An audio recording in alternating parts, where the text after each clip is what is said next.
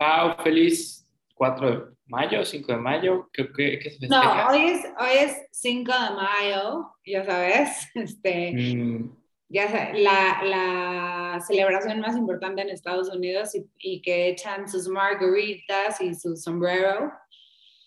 Eh, ayer fue el día de Star Wars, eh, May the Ah, be sí. with you.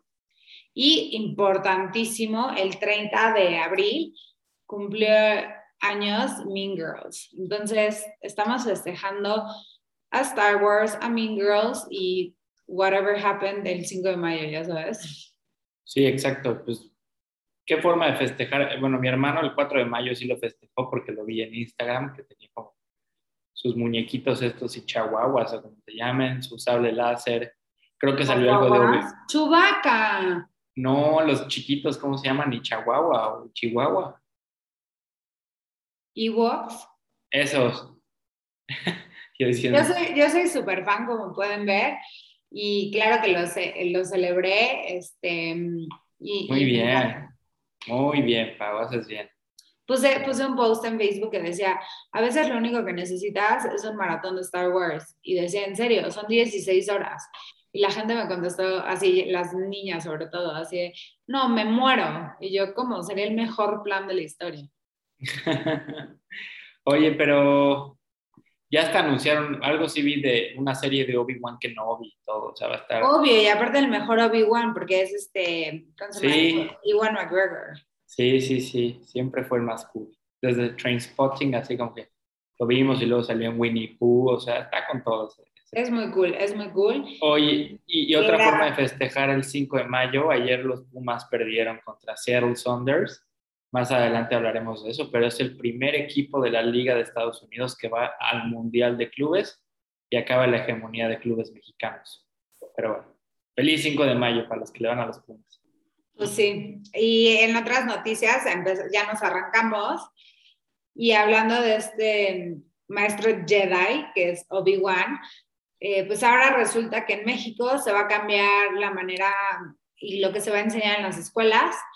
Es básicamente un cambio en la reforma educativa. Hay que recordar que Andrés Manuel echó para atrás la reforma educativa de Enrique Peña Nieto, en donde tenía pues, muchas cosas que ver con el CENTE, la CENTE, whatever. Pero la reforma que él quiere hacer es quitar la influencia neoliberalista en lo que se enseña, en los libros. eh, van a cambiar los grados, ya no va a haber grados, sino como, ya no va a haber como de, voy en tercero B o cuarto este, A, sino va a haber como etapas. Entonces, si es un cambio este, al, al, al sistema educativo en México, a ver cómo lo toman. Y todo está muy basado en la ideología de la 4T. Exactamente, y viendo un artículo aquí de un columnista del Universal, Aquiles Córdoba Morán, en palabras suyas de esta publicación, dice, en este marco se inscribe la actual reforma educativa, que aprovecha la verdad indiscutible que toda verdadera revolución, primera tema, así como no neoliberalista, no puede permitir que el sistema educativo permanezca en manos de sus opositores no puede permitir que las nuevas generaciones sean educadas como enemigas suyas. ¿Será que va por ahí, Pau? Todo esto de la Pues no sé, o sea, sí, el, el Reforma sacó una nota que decía, sin precisar cómo, la SEP define cómo va a ser este nuevo modelo, ¿no? Entonces dice, no, o sea, ya no va a haber maestros reproductores del liber- neoliberalismo, whatever that means, Ujú. y sí maestros como líderes comunitarios, cosa que pasaba en las comunidades, pero hay que recordar que quitando la reforma educativa le quitaron todo a las comunidades, pero bueno, no me voy a enojar de eso.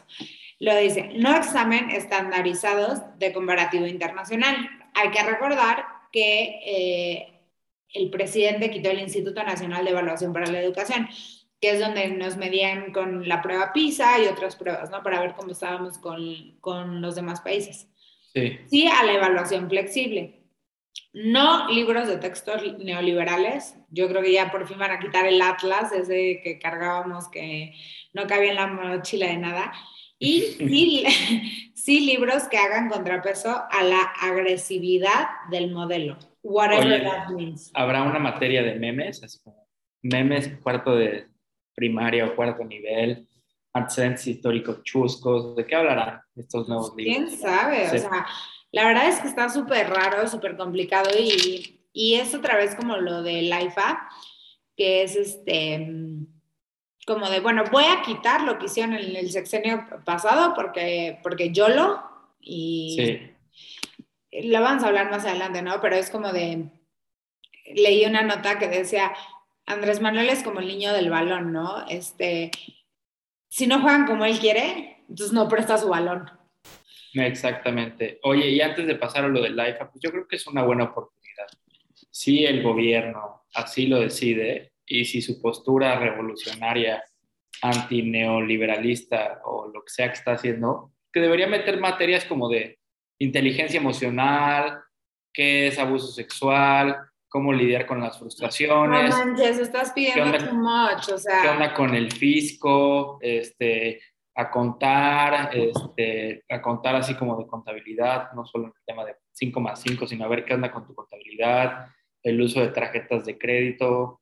Si nos dijeran eso desde chiquitos, probablemente tendríamos más noción. Que si López, no sé quién hizo lo de la reforma petrolera, ya sabes. Ni me acuerdo. Al final, del día, todo es de percepción, pero pues la historia o, el, neoliberalismo, este, pues fue, sí es parte de, de muchas épocas de, lo que pasó en México. Pero no puede ser tan subjetiva la forma de, de, de, enseñar. Mira, yo no es que esté defendiendo la reforma educativa de Peña Nieto, pero se sentó con la CENTE, el CENTE, eh, expertos, o sea, como que fue un proyecto elaborado con expertos del tema, ¿no? Y muchos expertos en este sentido decían que es lo más sacado como de la manga, como capricho. Por ejemplo, Gilberto Guevara Niebla, que era uno de los líderes del 68, que incluso era del Instituto Nacional de Evaluación para la Educación, y trabajaba con Andrés Manuel en la SEP, se acabó yendo porque dijo, esto no tiene sentido, esto no es pedagógico, así no debe de ser la educación en México. Y la verdad es que debemos apostar a un mundo más globalizado, o sea, estos conocimientos y las pruebas estandarizadas ayudan a estar en un contexto globalizado, ¿no? el saber, este, pues, cómo, cómo está con, o sea, el conocimiento en el mundo y no solo basado 100% en la doctrina de un país. Pues, sí, a ver qué, qué pasa por ahí. Y eso que dices de la postura de la reforma educativa previa, pues sí, había más organismos involucrados, etcétera. Aquí a ver qué pasa. Ya, ya, o sea, cada reforma que saca AMLO y eso es como, uy, ¿qué va a pasar? ya sabes. Es que parece, parece que, ¿qué hizo Peña Nieto? O, Calderón o el sexenio anterior, ya no lo quiero, quiero sí. otro. Quítenlo pues Si bien que cotorrear, hablamos de sobremesa pasada de que le mandó saludos a, Peña Nieto, Andrés Manuel y todo. Sí, este y vamos al siguiente punto, que es el aeropuerto, ¿no? Ha sido mucha burla, crítica, lo que sea, porque también fue como de, ah, no, ya no quiero ese aeropuerto, voy a hacer la IFA, y le dijeron no se puede, solo tiene una pista, no van a poder ir todos los vuelos, ah, no, no, si quieren. Y estábamos en que eran seis vuelos, obligó, o sea, bueno, no obligó, habló con Aeroméxico, Aeroméxico hizo su más famoso vuelo que era México Villahermosa, que ya lo tuvieron que quitar porque no había nadie viajando, había seis vuelos al día. No manches. Eh, y dos, dos cosas muy importantes desde la IFA. Uno, ya lo pararon, pararon obras porque no les han pagado. Y dos, eh, no han acabado el aeropuerto, faltan como muchísimas cosas, pero el niño del balón, o sea, Andrés Manuel, ya dijo que va a ser su decreto para que la mitad de los vuelos o el 50% del aeropuerto de la Ciudad de México se vaya para allá. Sí, y justo en una nota de Forbes México nos arroja las cifras de los primeros 11 días del aeropuerto, ¿no? Y son menos de 14 mil pasajeros los que usaron la terminal. En promedio, cada día despegaron 643 pasajeros en los 67 vuelos de salida y 603 personas arribaron en los 66 vuelos de llegada. Y como bien mencionas, pues hay rutas diversas como AIFA Cancún, AIFA Guadalajara, Mérida, Monterrey, Tijuana, Villahermosa y pues, creo que ya. Venezuela. sí. No, Venezuela no, todavía no, sí. Sí, había, pero ya la quitaron porque ampliamente ¿eh? nadie viajaba. Dios mío. Pues, ah, Yo sí he pensado viajar así por curiosidad a la F porque está la mitad de precio que los vuelos en la Terminal 2. Este, pero ya habíamos hablado de esto, o sea, está la mitad, ok. Y de pero lo que pagas de, y de transporte, de taxi, de... O sea, o sea, qué codo, ¿no? Sí. Y bueno, ganas, ganas dinero, pero pierdes tiempo. Y si pierdes tiempo, así hace una mezcla extraña. Imagínate que te vas a Acapulco, cuando tú, yo que vivo en la Ciudad de México. Echarme hora y media, pues ya me voy a Acapulco en carretera. o sea, no manches.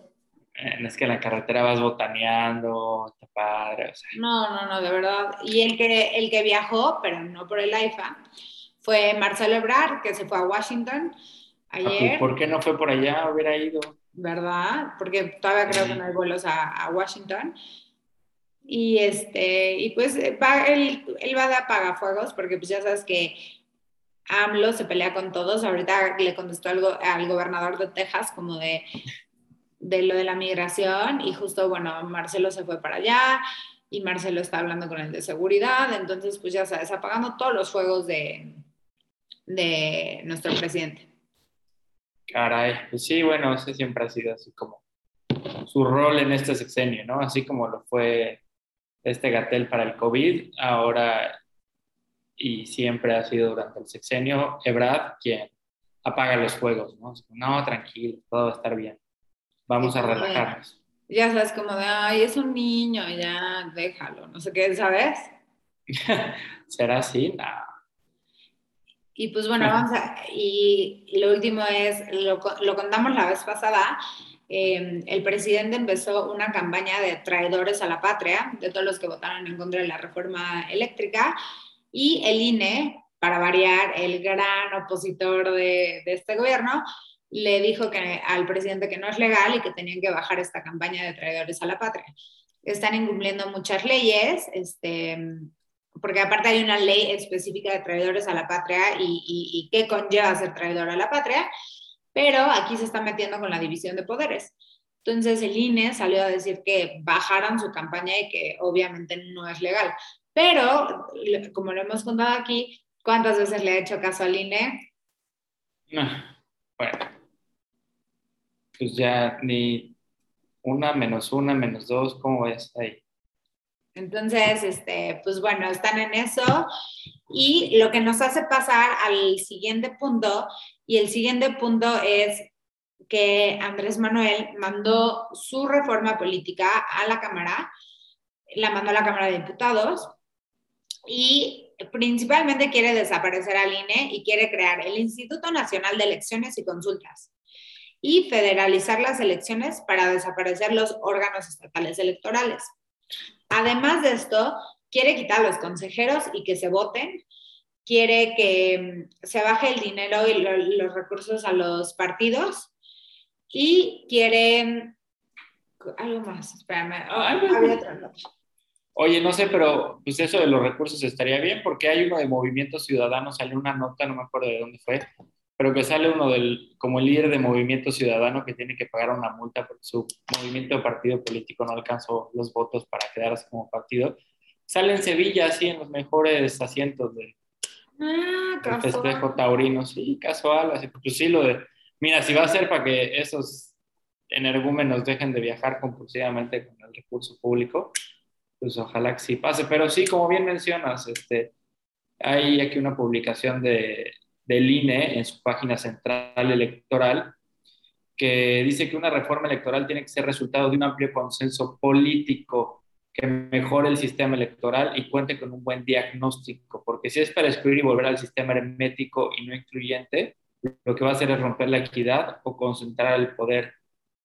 O sea, lo que nos dice, ya, ya vimos que lo que nos dice AMLO, como que lo mueve para que sea lo contrario, no sé si lo hace a propósito, quién sabe, pero está raro, ¿no? Claro, y hay que, hay que recordar que en este sexenio ha desaparecido la mayoría de estos organismos. Ahorita platicamos de la reforma educativa y pues desapareció el Instituto Nacional de Evaluación para la Educación, desapareció el INAI, ahora va contra, bueno, el INE sabemos que es como súper enemigo, pero pues esta reforma política no tiene ni pies ni cabeza y esperemos que en el legislativo no pase.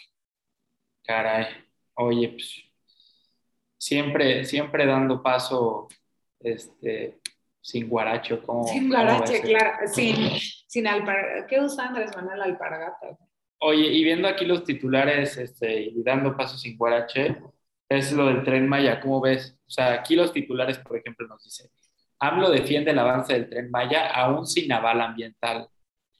Contra amparos e intereses creados, el tren Maya va, dice, va, no vamos a dar ni un paso atrás en otra nota del financiero. Oye, Hablo adelanta que Tren Maya va a beneficiar a Centroamérica. ¿Será? ¿O será? Oye, y lo platicamos aquí porque aparte está cañón el nivel de, no voy a decir la palabra mentira, pero cambio de narrativa que usa, ¿no?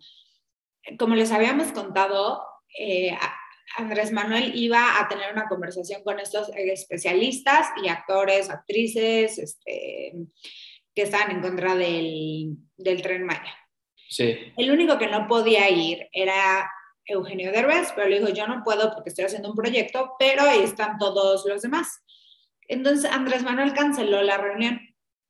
Y entonces, este, Andrés Manuel en su mañanera dijo que se canceló por Eugenio Derbez y porque todos pudieron. Eugenio Derbez salió y dijo, ¿de qué hablas? El único que no pudiera yo, podías hablar con todos. Otra vez sale en su mañanera y dice que fue a una inauguración en Escaret y que por eso no fue. Y obviamente otra vez salió Eugenia Derbez y le dijo, brother, esa inauguración en Escaret es en 2018. O sea, para de mentir. Eso no es cierto. No estaba en una inauguración en Escaret, estaba trabajando y tú no quisiste hablar con los demás. Caray. Oye, y este, sí, esto de los especialistas, yo me quedo pensando, ¿no?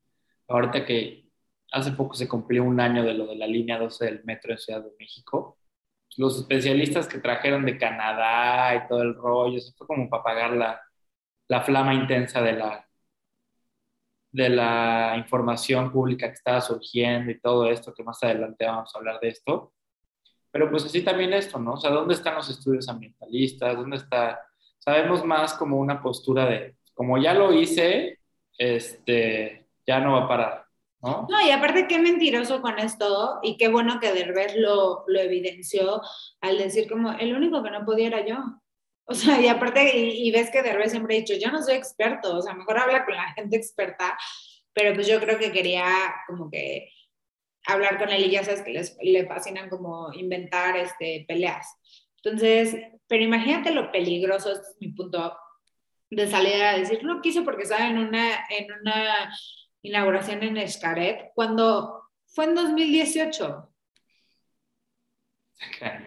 Oye, y este, yo iba a tener un resentimiento, ya me acuerdo. Quería irme a Xcaret con, este, quería ir con mi novia al, hotel de Xcaret, estaba carísimo. Ay. Caray. Y hablando de resentimientos, pasamos al siguiente punto de Andrés Manuel, que es imperdonable otra vez, o sea, y, y no tanto, lo que no, no, estoy criticando tanto al viejecito santo, sino su narrativa, ¿no? Entonces salió Trump, ya este, volvió a aparecer y, presumió que dobló a Andrés Manuel, que nunca había visto a alguien rendirse tan fácil y que le ordenó usar el ejército para frenar la migración y que le dijo, of course, yes, sir, no sé qué.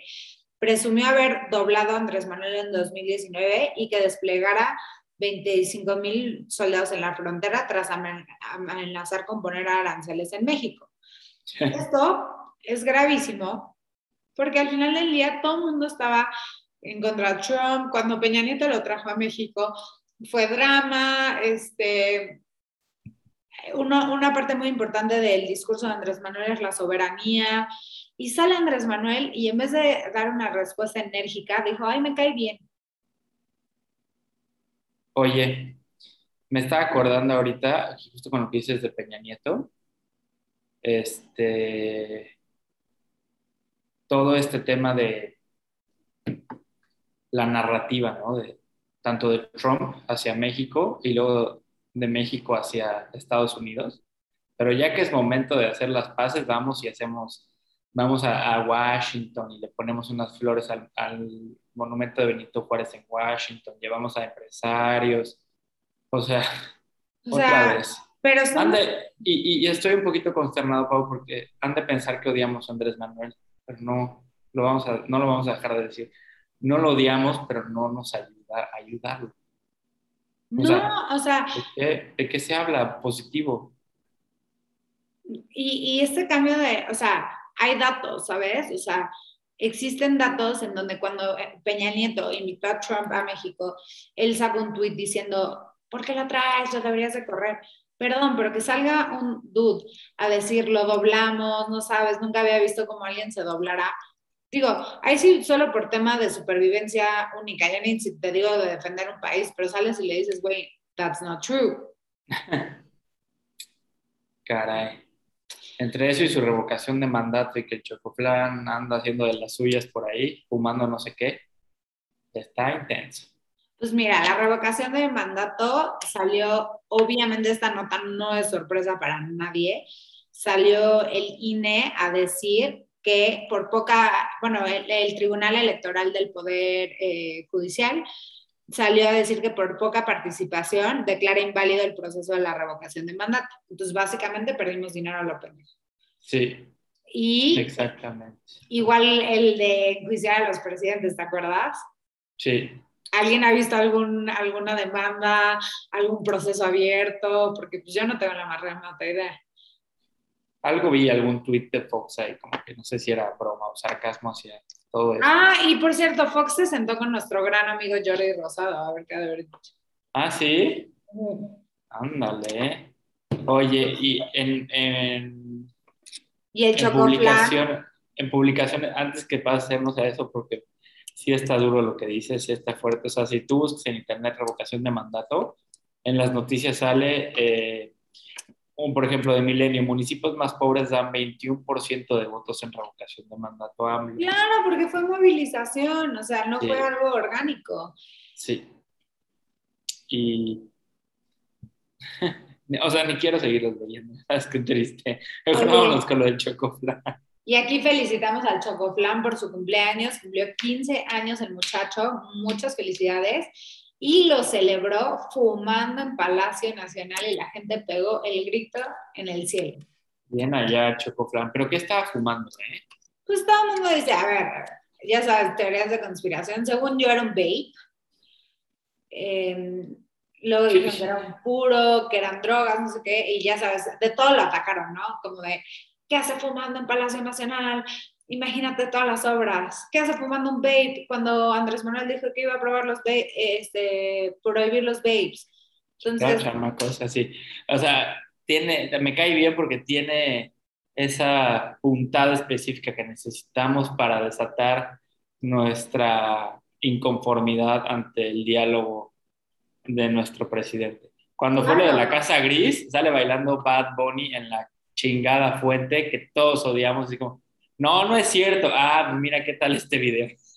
Le vale, le vale, le vale, o sea, es como todo, todo, este... Sí, sí, sí.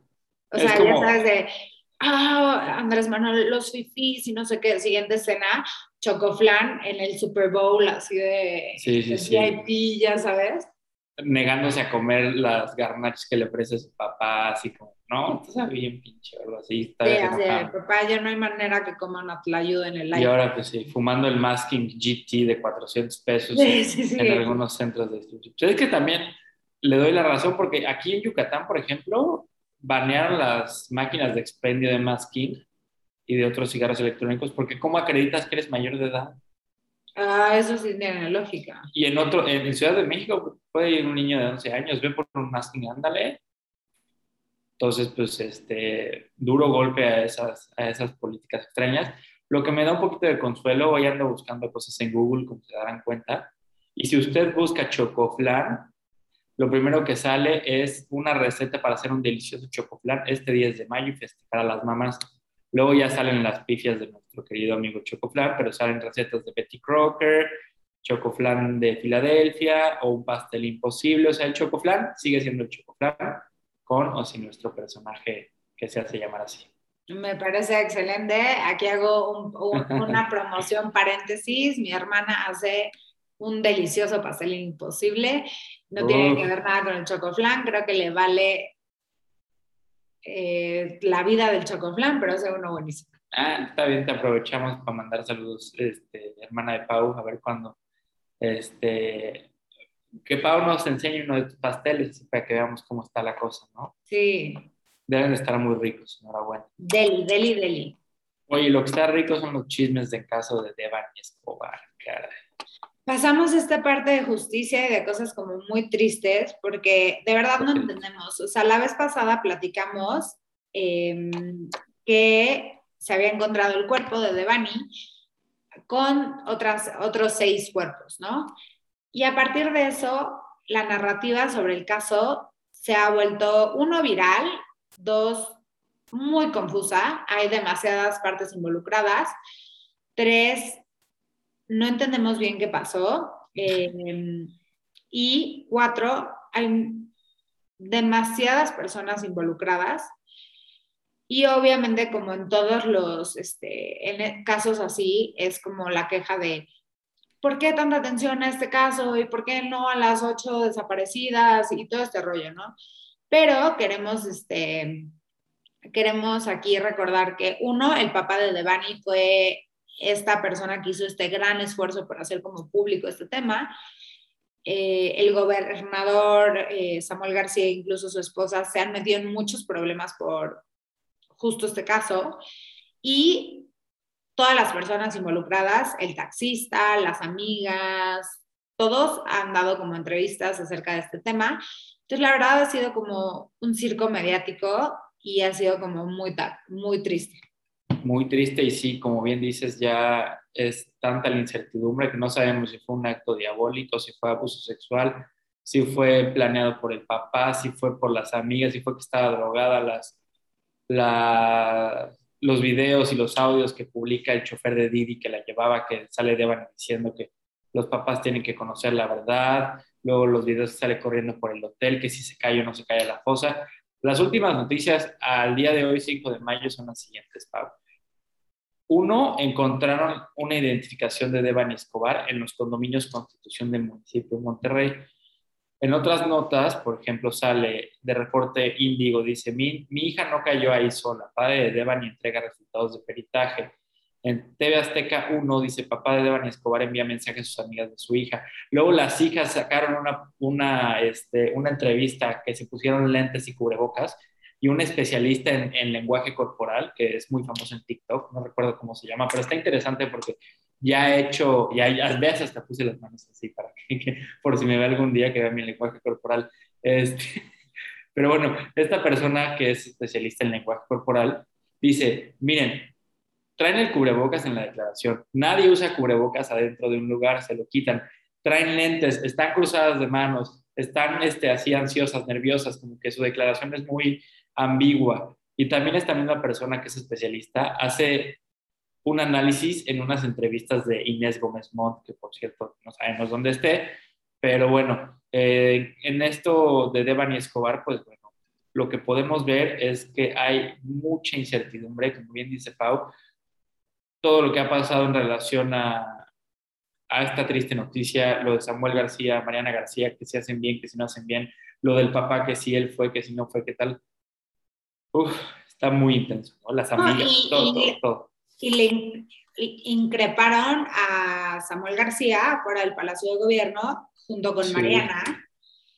Em, y le empezaron a decir, obviamente si fuera Mariana ya lo hubieras encontrado, eh, porque hay estos privilegios y lo peor es que Mariana tuvo una muy mala actitud vez, o sea, ya sabes de, obviamente lo que dices, expertos de lenguaje corporal decían, ve cómo está muy enojada, ¿no? Y cara de, ¿sabes? Sí. Eh, y algo muy triste que hizo fue subir, este, subir defensas o sea, su Twitter, ¿no? Entonces, en vez de subir o pronunciarse sobre el caso, subió testimonios de gente random diciendo, no, Mariana es la más comprometida con las mujeres. No. Está, muy cañón. Estoy aquí tratando de buscar cómo se llama esta, esta chava, que es lo del lenguaje corporal. Este. Ay, experta analiza. Bueno, luego lo, lo, decimos, porque está padre para que lo vean, porque sí, si te pones a ver toda esta parte y dices, órale, ¿será cierto?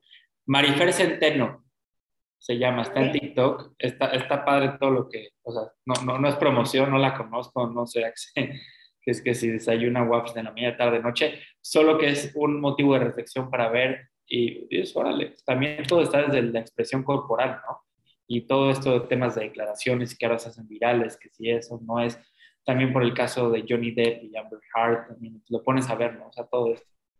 Está, está muy interesante, muy desgarrador la noticia, o sea, quisiéramos que no fuera de esta noticia este análisis, pero pues bueno, son, son cosas no, y aquí hay, aquí, un tweet, aquí hay un tweet muy bueno de Cold Press News que sigue mucho, tiene una perspectiva de género y dicen, oigan amigas, confirmen, eh, no, ese no, La eh. desaparición de Devani es culpa del Estado y de quien la desapareció, no de las amistades y de los familiares. Ojalá que la encuentren con vida, bueno, obviamente eso ya no pasó, y que después de esto, sin señalar y o culpabilizar a sus amigas, reflexionemos que es necesario el cuidado colectivo entre amistades. Porque sí, las redes de mujeres salvan vidas y es necesario que las niñas y las jóvenes desde muy chiquitas reconozcan esto como un principio fundamental de amistad. Y sí, yo te puedo decir algo como mujer, siempre es de, vamos al antro y nos vamos juntas, o sea, nos vemos aquí a las cuatro, pero nadie se va sola, o sea, porque sí hay una cosa que es, a diferencia, supongo que de los hombres, que nosotras, las mujeres, sí tenemos ese extra cuidado de, protegernos, ¿no? Porque sabemos que somos mucho más vulnerables a estas cosas. Exactamente.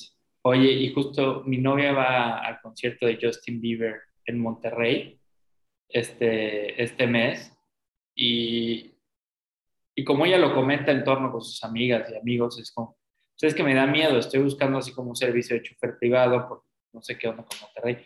Y yo así como de, no, o sea, Monterrey es a todo dar. O sea, Monterrey y, su gente no representa, o sea, no, no, están representadas por lo que está pasando ahí. Desafortunadamente los medios a veces nosotros también desinformamos o hacemos cosas que pues, hacen creer que, que, están pasando este tipo de cosas, pero no toda la gente es así, o sea, porque también he visto comentarios que dicen, sí, pero es que en Monterrey así es toda la gente, machista, no, no creo que vaya por ahí definitivamente. Y, y, ver comentarios como los de mi novia, pues sí, claro, como a mí me pone nervioso, ¿no? O sea, digo, puta, pues sí me debería de preocupar bastante si va solo con una amiga, o sea, debería ir yo acaso, o sea, a un plan de amigas que no tiene, yo qué hago ahí chismoso, ¿no? O sea, ni me gusta Justin Bieber, ahí voy de chismoso. Bueno, al de México sí voy a ir, pero está feo que todo en torno este, a, una, a una sociedad, un colectivo, pues ya esté permeado por noticias tan fuertes como estas, ¿no? Pero es una realidad, o sea, ponte tú, la jornada sacó, este año van 395 mujeres desaparecidas en Nuevo León. de acuerdo a, una ONG.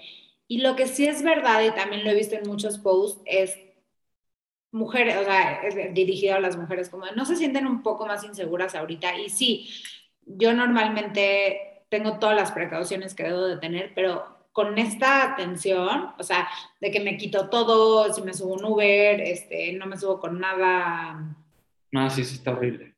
O sea, todas esas cosas. No, incluso, o sea, cuando te subes a un avión, no sabes si la persona que está ahí, el personal de cargo te está viendo, si alguien te está viendo, que te están siguiendo. Ah, triste la realidad que se vive hoy en día. Y pues bueno, con, esta, con estas noticias salieron como de que podía haber una posible colaboración entre el gobierno y el crimen organizado de trata de personas, ya que decían que estas carpetas desaparecían como muy rápido o que no las podían abrir o le daban carpetazo, entonces que había una posible eh, colaboración entre autoridades y... Y todo lo del tema de trata de personas. Sí, o sea, es parte de una teoría, pero pues está muy preocupante que así sea. Sí, vaya, pueden surgir muchas cosas ahí al respecto, pero pues bueno, nosotros como sociedad civil estamos haciendo lo que nos toca, es eh, hacer saber nuestra perspectiva, informarnos, eh, ver cómo podemos ejercer formas de que el gobierno voltee a ver y creo que son fuertes, ¿no? Pero eventualmente se vuelven algo, como dices, algo cotidiano, que sea un tema que se pueda platicar. De acuerdo. Y nada más para cerrar esta sección de justicia, se cumplió un año de la tragedia del metro, de la línea 12. Seguimos sin tener culpables o, bueno, más bien responsables, porque culpables hay, por ejemplo, eh, habían dicho que Grupo Carso era el principal culpable de lo que había pasado. Ahora Carso hizo un estudio en donde dice que Mancera, el gobierno Mancera fue el culpable, ya que puso pesas, este, piezas muy pesadas que hizo que se desgastara y que se cayera la estructura. Y independientemente del dimes y diretes, porque pues, todos están echando la culpa entre sí, la realidad es que no ha habido justicia para las víctimas, no ha habido remisión de cuentas y no ha habido más conocimiento sobre lo que pasó. Eh, Chicken Little, o sea, eh, Ricardo Anaya, sacó un, documental en donde exponía este, las fallas que ha tenido lo de la línea 12, pero la realidad es que tenemos un año con impunidad. Oye, ahí yo veo un claro, yo no fui, PTT, pégale, pégale. Sí, está cañón y, pues, o sea, y, el esfuerzo de, de, Anaya como, como oposición está muy bien señalar que pues, no está pasando nada, ¿sabes? Y que pues, no se olvida, la verdad es que fue una de las peores tragedias de la Ciudad de México y no es posible que no haya nadie culpado. Uy, y, y ves a la gente, o sea, los, los reportajes que salen respecto de la línea 12 y sale así como las secuelas emocionales que siguen, o sea, que hay mucha gente que sigue sin poder dormir, que está Claro, el trauma. Sí, o sea, ojalá fuera solo de, no, fue la viga, fue tal. Y la gente que iba, ¿qué? Ya sabes. No, y aparte, la, gente... la línea 12, desde que se construyó, ha sido un tema. El otro día ah, pasé, por el edificio del PRI aquí en la Ciudad de México y decía, nosotros construimos 11 de las 12 líneas del metro. No manches. es un gran, es un gran, este, Publicidad política. Publicidad, porque pues la neta solo uno estuvo mal, ¿sabes? Ay, qué Oye, y algo que no sé cómo funcione, sigo sin entender, pero bueno, ahorita vamos a entrar en materia. ¿Te imaginas una llamada entre Biden y AMLO? O sea, ¿cómo será? ¿Qué pues onda? ¿Cómo estás? ¿O tendrá traductor? ¿Sí se le echará este, ¿Quién hablará español? Ah, Biden hablará español. No, yo creo que lo del avión, pero bueno, el presidente Andrés Manuel Obrador se reunió de manera virtual con Biden para dialogar sobre la novena cumbre de las Américas y las iniciativas prioritarias que pueden liderar la región, entre otros temas. También hablaron sobre la cooperación en materia de migración, esfuerzos de conjunto, y ahí es donde quedaron que Brad iba a ir a visitarlo eh, ahí en Washington, ya que andas por ahí, pues se da una vuelta para comer un ratito, ¿no? Sí, Delhi, Delhi, la mejor ciudad del mundo, si pueden ir, vayan a Washington. Eh, y ya, yo creo que Biden le da mucho el avión a nuestro abuelito y más después de lo de Trump. Este, lo único es que le han mandado como varias amenazas de varias cosas. No me acuerdo qué pidió ahorita, que se lo pidió a Biden y salió el secretario un secretario del gabinete a decirle no y él dijo, ah, está bien, no te lo pedí a ti, se lo pedí a Biden. Y todo Órale. Bro, es el gabinete, o sea, no te va a contestar Biden. pues mira, de las notas relevantes, aquí está este, la regularización de migrantes para impulsar el trabajo. En seguimiento al TEMEC, este TEMEC tiene un capítulo, un apartado especial en materia laboral que lo que México se compromete, entre otras cosas, es regular las condiciones laborales. Fue a raíz de este tipo de cosas que surge, por ejemplo, todo el tema de outsourcing, la subcontratación que se tiene que regular, lo del REPSE, que es registro de, de profesiones especializadas, este, toda esta transición de, de la materia laboral. Pero bueno, algo que aquí está pasando, que está curioso, vamos a ver cómo, cómo le sale, es que pues AMLO dice que se busca eh, que se acepten visas temporales para migrantes. Y eso lo que promueve es el trabajo y aparentemente también los sindicatos de Estados Unidos están de acuerdo. Eso, entre otras cosas, como lo de la seguridad en la frontera sur, el desarrollo en Centroamérica, etcétera. Son cosas que hablaron, que digo, no sé cómo funcionan las llamadas entre el gabinete de México y el gabinete de Estados Unidos, encabezado por sus jefes de Estado. Así las pues cosas. A ver qué pasa. Y pasamos a dos noticias más de Estados Unidos.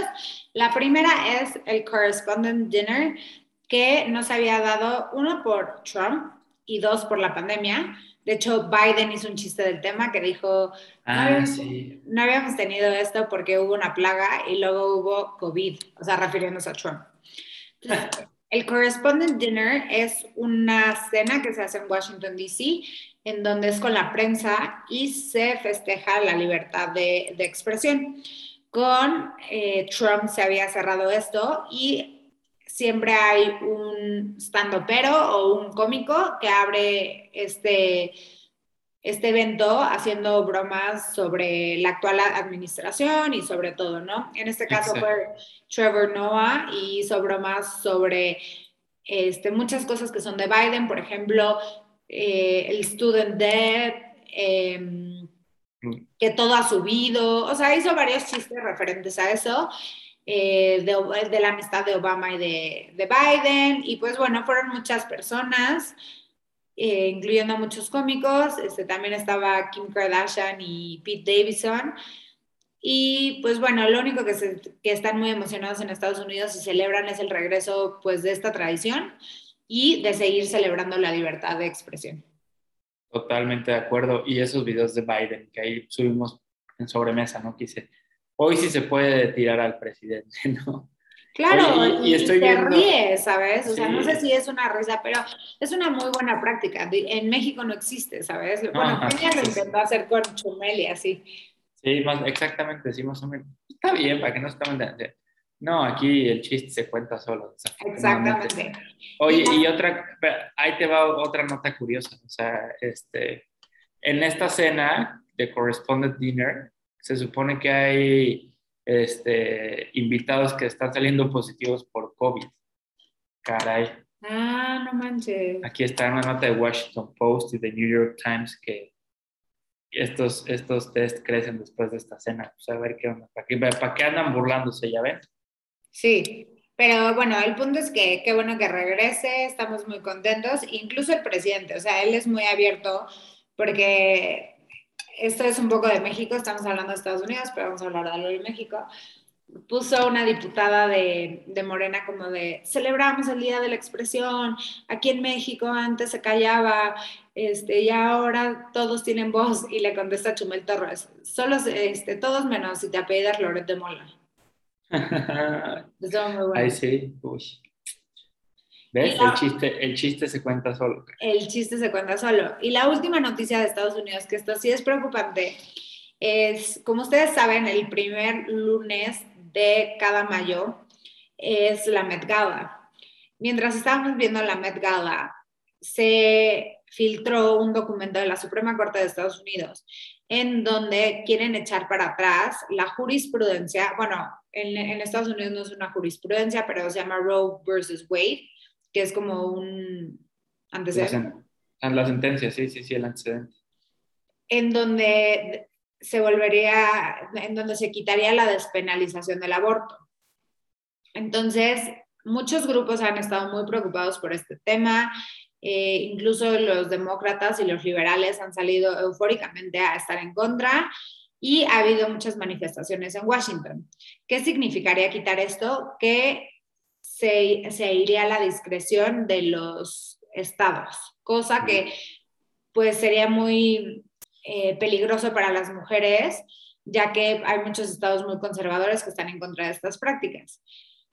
Y el otro tema es que eh, muchos, muchos argumentan que el aborto va a seguir pasando, nada más que ya no va a ser seguro. Entonces, sería una gran un gran regreso si esto sucediera. Y el otro tema muy importante es lo peligroso que hayan filtrado esta, esta sentencia o este draft, que cómo lo encontraron, ¿no? Entonces ahorita tuvieron que, que, cerrar, este, bueno, bardear la Suprema Corte de Justicia, porque obviamente todo el mundo fue, este, eh, gente como Elizabeth Warren está muy enojada, y ha sido todo un tema. Sí, que, qué temas, ¿no? O sea, parece que algunas cosas progresamos y en otras vamos para abajo desenfrenadamente por cosas o criterios, eh, pues que más que explicarse, pues tienen una razón de ser, ¿no? O sea, favorecen antecedentes que ya no tienen como tal cabida en una vida actual y pues como bien dices, o sea, el aborto va a seguir, lo que puede no seguir es la seguridad de la gente que lo haga, o se comprometa más, o sea más difícil llegar a este, a este método para quien lo necesita, ¿no? Sí, totalmente de acuerdo. Entonces, pues en eso traen en Estados Unidos y pues a ver qué pasa con esa discusión. Todavía no, no se hace la propuesta formal en la Suprema Corte, pero, o sea, sí dijeron que es muy peligroso el hecho de que Politico, que es un, un, un medio de comunicación de allá, haya filtrado este draft. Vaya que sí. Pero bueno, vamos a ver qué pasa.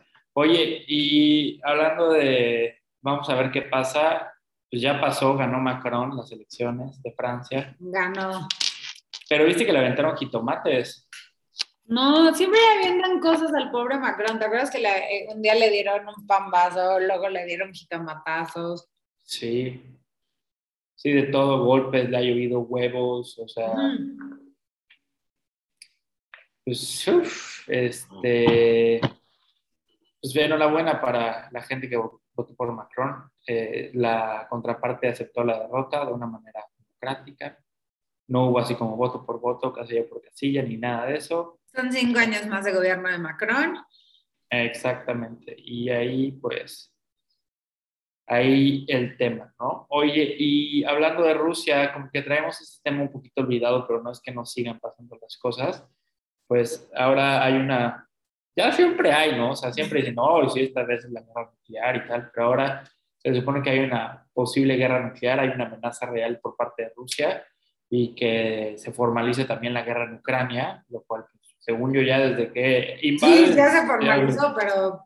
Pero bueno, este, ya sí, sí, sí, sirve así como, sí, como el evento de, de, gala del año, así como, ah, para los anales de la historia, cuando se formalizó la guerra de Ucrania y Rusia. La versión oficial es la que va a pasar, la versión real es la que ya está pasando desafortunadamente. Incluso otro tema que estuvo ahí fue, ha ido mucha gente ¿no? a, a, a Ucrania a apoyar, gente de Estados Unidos, y también del mundo del espectáculo. Por ejemplo, Angelina Jolie estuvo ahí, este, la vimos en Ucrania, ¿no? Tratando de apoyar de cierta manera, e incluso la tuvieron que desalojar por un supuesto ataque de bomba por donde estaba ella. Y también hay la parte de los chismes, este, que hay chismes de salud de Putin, ¿no? Sí, ah, sí, que tiene cáncer, que sí, sí, sí ya sabes, estos chismes extraños. Igual y sí, y que no tan supo. Otra, otra vez que estamos hablando del, del, lenguaje corporal, que su postura es así como de alguien que, está negando algo, que tiene cáncer, que es cierto, ¿no? Pues teorías, teorías de conspiración. Esas teorías de conspiración. Que si es reptiliano, que si tal, bueno, de todo está, ¿no? Y también los deportistas, ¿no? En el mundo del deporte, o sea, que, que reprueban que los deportistas rusos sigan sin poder participar en ciertos certámenes de, deportivos.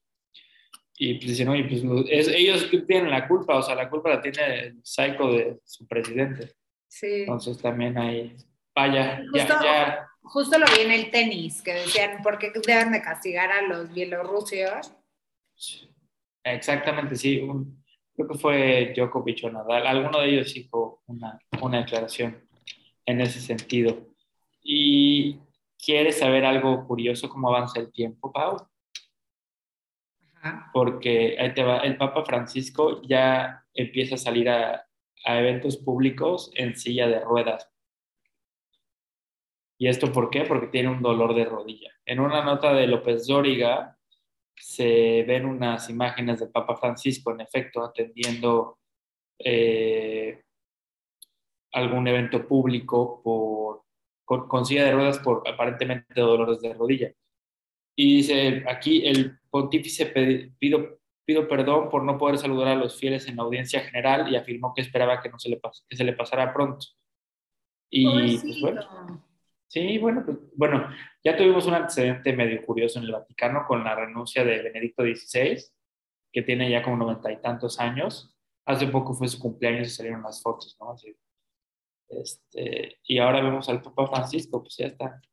Se pasa rápido el tiempo, ¿no? Justo hace, justo hace poco veía unas cosas de el Papa Juan Pablo II. Ah, pensé que Francisco, y te iba a decir, siempre te encanta ver cosas de Francisco, siempre ponemos notas de él. Ah, también me cae bien, es, es, es buena persona. Sí, es buena onda, me cae bien. Sí. Y, el, que también te, el que también te super cae bien y eres su fan número uno es Elon Musk, que oficialmente compró Twitter. Entonces ha habido muchos memes y muchas burlas al respecto. Desde, ya tenemos que despolvar esto, o sea, para la gente que ya no usaba Twitter. Em, dos, mucha gente lo ha criticado porque decía cómo la persona más rica va a controlar el, el discurso público, ¿no? ¿Cómo le va a hacer?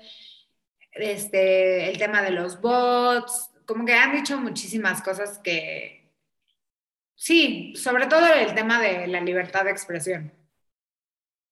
Totalmente. Y pues sí, normalmente quien más lo usa es este, políticos, empresas, como es muy común que tengan Twitter. Entonces, este, pues, como nadie lo usa, ya sabes, nada, sí lo usa.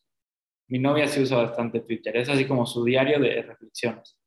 Hace poco fui al concierto de Sebastián Yatra, no lo voy a decir hasta la sección de espectáculos, pero puso un tweet de algo que dijo Sebastián Yatra y yo, ¿por qué tuiteaste eso? bueno, si ella lo usa, entonces, este, pues, eh, así, así las cosas, ¿no? Y pues sí, vaya que Elon Musk haciendo de las suyas en este sentido, pues no sé si compró Twitter porque por berrinche, porque en verdad sí quiere hacer algo positivo, este, salieron muchas cosas en contra de él, ¿no? Elon Musk no es la persona que nos han enseñado, es un hijo de papi que de padre Sudáfrica, que, creció en Sudáfrica y que se han dedicado a la explotación de minas de diamantes, como cosas de esas, así de sí, eso del emprendimiento justo, que dicen Justo ese es el tema, ¿no? Que dice, cuando el hombre más rico del mundo usa su, su fortuna para controlar el, el, discurso público, es que está mal. Sí.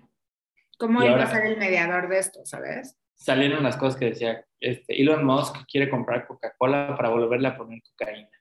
Como que eso lo tuiteó él. Yo ah, eso lo fake news y lo tuiteó él. Dios mío. Entonces, pues a ver qué pasa con ese tema. La gente no está, no está muy feliz y en esta, en esta nota rara que me acabo de acordar, este, se filtró el, el, la guía de 83 páginas del FBI para, para entender el slang eh, del Internet, ¿no? Entonces, pues está como lo de eh, FYI, ¿no? For your information, as soon as possible. O sea, como que todos estos, como para que la gente del FBI entienda cuál es el slang del Internet. Me dio mucha risa porque está larguísimo. Son 83 páginas de puro slang de Internet. Órale, yo, yo lo quiero leer porque yo también, o sea, solo conozco el de ASAP y LOL y LMAO y creo que ya. Ah, sí, FOMO también. Not safe ah. work. No, no estoy tan desactualizado. Faltan como 90 páginas. Point of view. Bueno, hay varios. Entonces está muy chistosa esta nota. El, que nunca he entendido es el de XOXO. ¿Cuál? XOXO. Ah, pues esos de abrazos.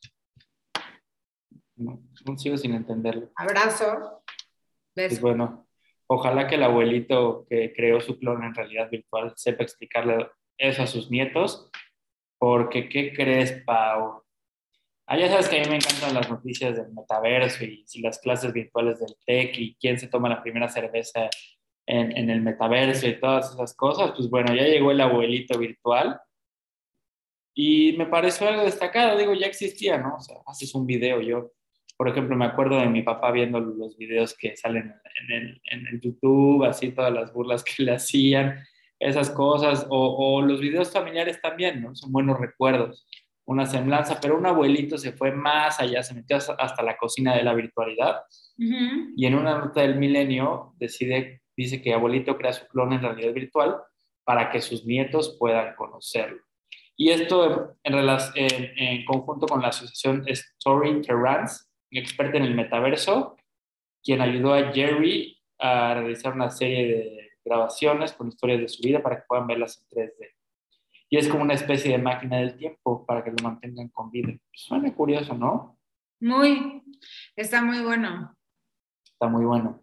Y no se preocupe si usted no quiere, este, si tiene, no tiene tiempo para sus recuerdos o sus ideas, Alexa lo hace por usted y es que Amazon, que ya sabíamos todo también esto, ya lo sabíamos, el abuelito sabe que puede hacer un video, pero Amazon puede, puede, no estoy diciendo que ya lo haga, puede ser que esté usando Alexa para mandarle a sus clientes eh, publicidad conocida como target ads. ¿Cómo, cómo podríamos traducir esto, Pau? publicidad específica. Específica. Está de miedo esto. O sea, literal, em, me comprometí hace poquito y literal pasaron yo creo que un día o dos días y todo mi algoritmo, todo era, te casas, boda, wedding planner, vestidos. Y yo, ¿Ya te vas a casar? ¿Mandé? ¿Ya te vas a casar? Ya, ya me voy a casar. Pero me preocupé felicidades, Felicidades, a ti. Gracias, pero... Al licenciado colega. Me preocupé porque, Juan Pablo, te lo juro por Dios, no había buscado nada hasta ese momento. O sea, no es como que me había metido así de bodas. O sea, y, y platicándolo con, con mi prometido, decíamos, Cuernavaca, por ejemplo. Y de repente, bodas en Cuernavaca, este, justo en el lugar que habíamos hablado de miedo, te lo juro por Dios, me moría de miedo. O sea, y le decía como de, please ve esto, no, yo no he buscado nada. No, ya estamos más allá y justo en estos temas, pues, en el de Alexa específicamente es un reporte producido por investigadores de la Universidad de California en los que pues se, se revisa ¿no? esta información y los convenios de patrocinio que puede tener incluso Alexa y como bien dices tú, los algoritmos que están prediseñados para captar palabras específicas. Entonces ya no es solo que Alexa, pon música de Neil Diamond, sino que es, este, ya sabe, o sea, puede saber qué estamos platicando, también hasta yo a veces creo que me leen el pensamiento. ¿eh? Igual esa teoría es, mía, pero te digo, está, está, muy cañón. Te lo juro por Dios, yo no había buscado nada, nada. Y de repente así, pum, pum, pum, tome, ya todo es eso. Y yo... Está, está impresionante. Y esto, pues, obviamente, se puede regular a través de los términos y condiciones de sus aplicaciones. Yo sé que no los van a leer a mí porque me interesa y me dedico en cierta parte de esa manera y es Oye, para mí no lo pues dijimos, no le dijimos antes, pero nos llegó este uno como de tía que decía, pongan ah, en, su, en, su, wall este, que no aceptan los términos y condiciones de Twitter para que Elon Musk no use su información pública y no sé qué. Exactamente, sí. Eh, eh, ahí está la clave. Si ustedes dentro de sus términos de condiciones leen, sale eso. Si usted publica lo que dice ahorita, este, ya Elon Musk ni modo, pelas, ya no, ya no eres centro de atención. Entonces, pues, tías y tíos, por favor, no dejen de publicar esas notas extrañas que sí nos sirven y yo tampoco estoy de acuerdo. Elon Musk, sé que me estás viendo y sé que últimamente hemos tenido tensiones, pero aún te recuerdo con cariño porque comiste espiropapas en un evento. Ah, pues hablando de eso, Andrés Manuel le hizo un llamado enérgico a que quitara a todos los malos. Órale. Y, y bajó su cuenta muchísimo porque pues eran bots. Uy, ¿Cómo va a ser? ¿En serio? Sí. Fíjate que a mi papá sí le pasó una de esas cosas, eh, por meterse con Andrés Manuel. ah, sí, la agenda ataca durísimo si te metes con él. Directamente, sí. O, bueno, lo que le pasó a Lores, ¿no? puede ser, puede ser que Alexa nos diga esas cosas. En fin. Oye, ¿estás lista para tu sección favorita? Estoy lista, estoy lista porque no comprendo. Te voy a contar algo antes de que te vayas a esa sección. Venga. Eh, ayer fui, fuimos al Seven a comprar unas, o sea, botana y así. Y estaba un, un, chavito con su novia diciendo, es que sí, vas creer lo del Real Madrid, no lo puedo creer. Y la novia así, ¿no? Siguiente escena vamos a Estado Natural, que está junto. Y este, unos así, no, no, no, es que el Real... Me volteé y yo, ¿qué pasó con el Real? O sea, ¿por qué la gente paró su vida por algo que hizo el Real? Es que realmente estuvo intenso. tu, tu pareja le va, es que cómo decirlo, Pablo, tu, tu, tu prometido le va al Real Madrid, sí. No, Ah, ¿Cuál le va? creo que le va al... o sea, Al no- Manchester, al Le Manchester va, City. le va a uno random, creo que el Betis o algo así. Ah, le fue bien al Betis hace poco. eh, O sea, le va, España le va uno así random. Órale. Ayer estaba muy triste los Pumas, eso sí. Ah, sí, ahorita pasamos a eso, porque es una nota relevante. Lástima, yo, quería que ganaran los Pumas. Y bueno, en temas relevantes, Pau, ya casi está por acabar la Champions. El 28 de mayo te libras de mí. Por un ratito nada más, pero bueno, ya concluyeron las semifinales de la Champions League. Electrizantes duelos en la Champions League, Pau. Emocionantes es poco. Y empezamos con el del Villarreal contra, contra el Liverpool, que el Villarreal iba perdiendo 2-0, remontó ese 2-0 al Liverpool y ya en el segundo tiempo, ¡pum! El, el Villarreal se vino para abajo, la afición del Villarreal se vino para abajo y el Liverpool hizo de las suyas y ganó 3 a 2, lo que le da un lugar en la final en París el 28 de mayo. Y aquí vamos con lo interesante que decía Pau del 7-Eleven, ¿no? ¿Qué onda con el Real Madrid? ¿Qué onda con el Real Madrid en toda esta Champions League? Están muy cañones porque yo pensaría, digo, no traen buen equipo, pero vaya que lo traen, tienen muchas ganas, tienen muchas garras. Y bueno, en primer lugar, lo que pasó ayer, ¿no? Que iban perdiendo 1-0 contra el Manchester City. Al 89 mete gol Rodrigo, al 90 mete gol Rodrigo y empatan la serie. Y en el 95 le hacen falta a Benzema y gana Real Madrid y está en la final, lo cual va a haber, lo, lo cual implica que va a haber una revancha entre el Liverpool y el Real Madrid, porque en el 2018 Salah salió lesionado, el jugador de Liverpool, y como salió berenchudo, y ahorita tiene la oportunidad de vengarse, porque Liverpool también está muy fuerte. Pero ojo, Pau, ojo aquí con los datos curiosos y extraños que ya sabes que a nosotros nos encantan. El Real Madrid contra el PSG iba perdiendo y entró Camavinga, un jugador del Real Madrid que tiene rastas, muy curioso, pero, y solo tiene 19 años, y en cuanto entra, meten los goles Benzema. Luego en el partido contra el Chelsea va perdiendo 2-0. Entra Camavinga en el 73 y el Real Madrid hace de las suyas y le da la vuelta. Y ahorita con el Manchester City volvió a entrar Camavinga y ganó el Real Madrid. No, pues ahí, Entonces- está, ahí, está- ahí está su good luck charm, ¿no? Exactamente. Y otra cosa muy curiosa, Pau, es pues que Ancelotti, el actual director técnico del Real Madrid, se vuelve el director técnico estrella porque fue campeón de la liga el fin de semana pasado con el Real Madrid y se volvió eh, en el primer técnico en Europa que gana las cinco ligas, porque ahí estaba también Mourinho, ¿no? que tenía este, algunos campeonatos, pero Ancelotti ya ganó en Inglaterra con el Chelsea en el 2010, en el Milan en el 2004 en Italia, en Francia con el Paris Saint Germain en el 2013, en Alemania con el Bayern. Wow, con 2017. razón, con razón estaban tan emocionados. Subimos una nota en donde lo estaban aventando, Ancelotti. Sí. Y este, y también creo que dijo que se iba a retirar, ¿no? Después de esto. Que esa sí no vi, pero sí sale así ya como retirado con su puro y así, bien merecido, ¿eh? Muy, Muy bueno. merecido y logrando todo, ganando. Oye, y tengo este, un familiar que es italiano y nos ve, de- por cierto, Luciano, este, que nos dice, me mandó un video que sale jugando en la Champions, el Milan contra el Real Madrid, que le gana 5-1 el Milan al Real Madrid y mete como tres goles a Ancelotti. Y ahora mira, cómo, wow, pues, pues, tiempo. enhorabuena a todos los fans de, del Real, ya entiendo por qué están tan emocionados, y a Ancelotti. Sí, estuvo bueno, estuvo eléctrico el partido, sin duda. Este, todas las narraciones. Yo sigo una narración que publica el Real Madrid eh, en su página de Facebook y está emocionante porque es como entre hinchas, pero también la narración de Marianne Reimers está buena, en TNT, Fox, whatever, donde la quieran ver está padre. Y también sabes que está padre que ya podemos comprar cosas que antes no teníamos acceso porque no eran tan...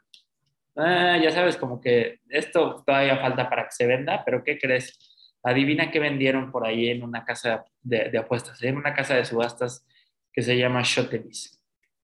Ya sé que, y ya sabes que esa persona en especial, yo no me pronuncio, eh, será lo que será, pero Bueno, bueno, sí, temas de deportes, exacto. Pero bueno, vendieron la camiseta de Diego Armando Maradona, mundialmente conocida como la mano de Dios, en 9, millones de dólares. Ahí te va la nota, que es del país. Y esta camiseta es la que usó cuando hizo la famosa mano de Dios aquí en México. Entonces, este, usó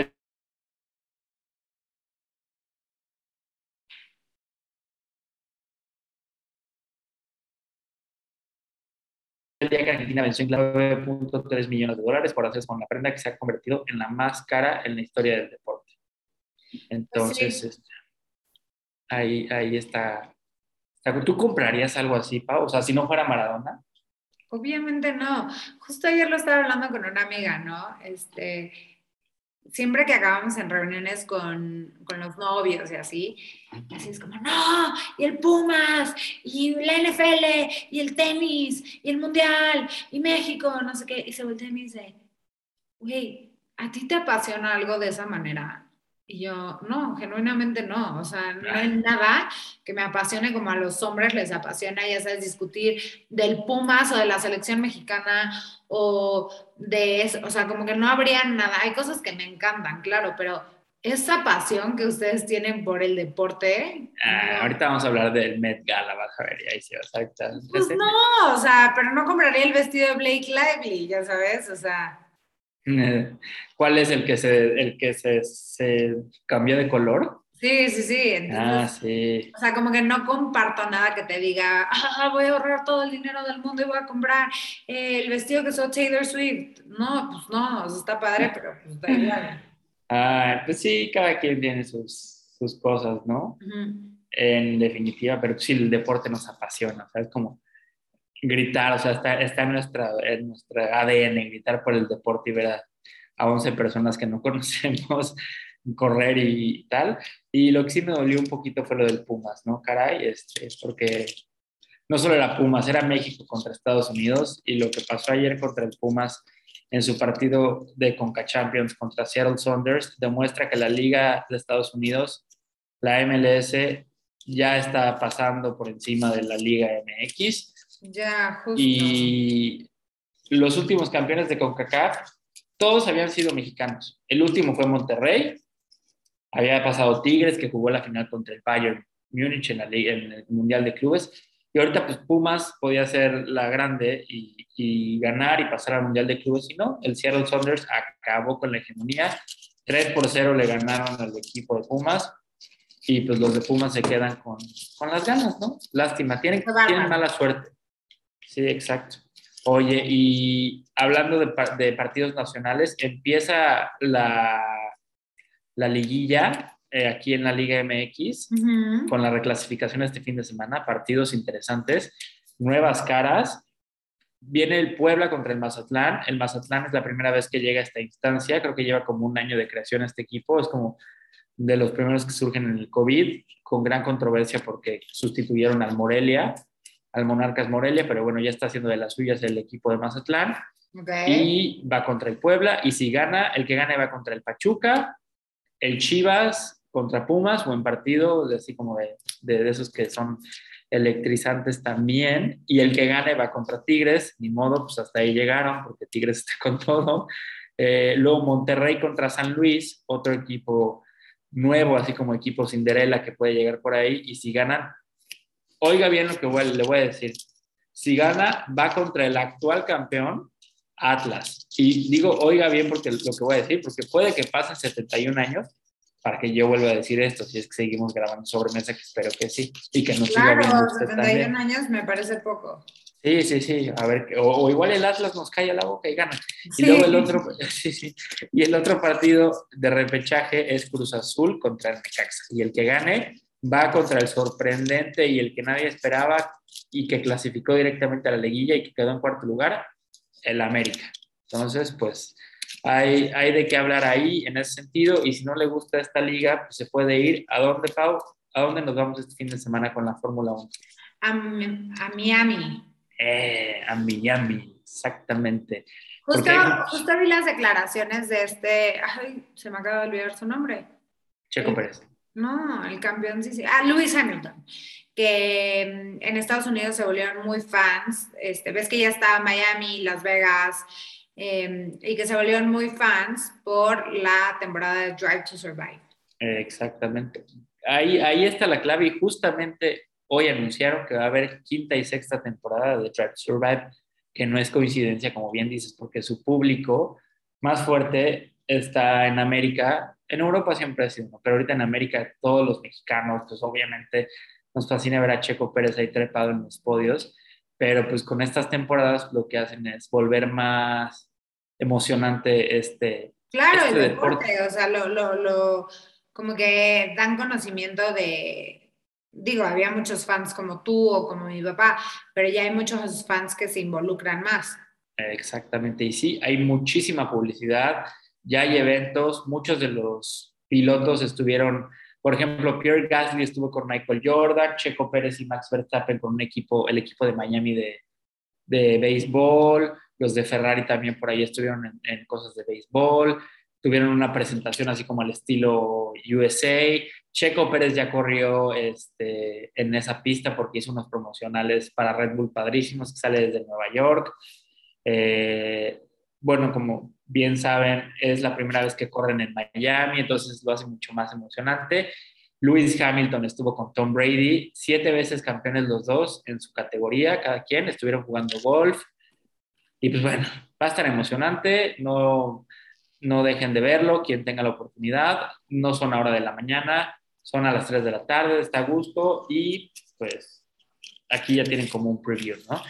De todo eso y antes del Super Bowl, del Super Bowl, no digo de, de la NFL que regresa a México, creo que Pau nos quiere hablar de algo de Hamilton. No sé. No, no, no, no, no, es, es recordar esto que dijimos y pasamos ahora sí a el, el Super Bowl.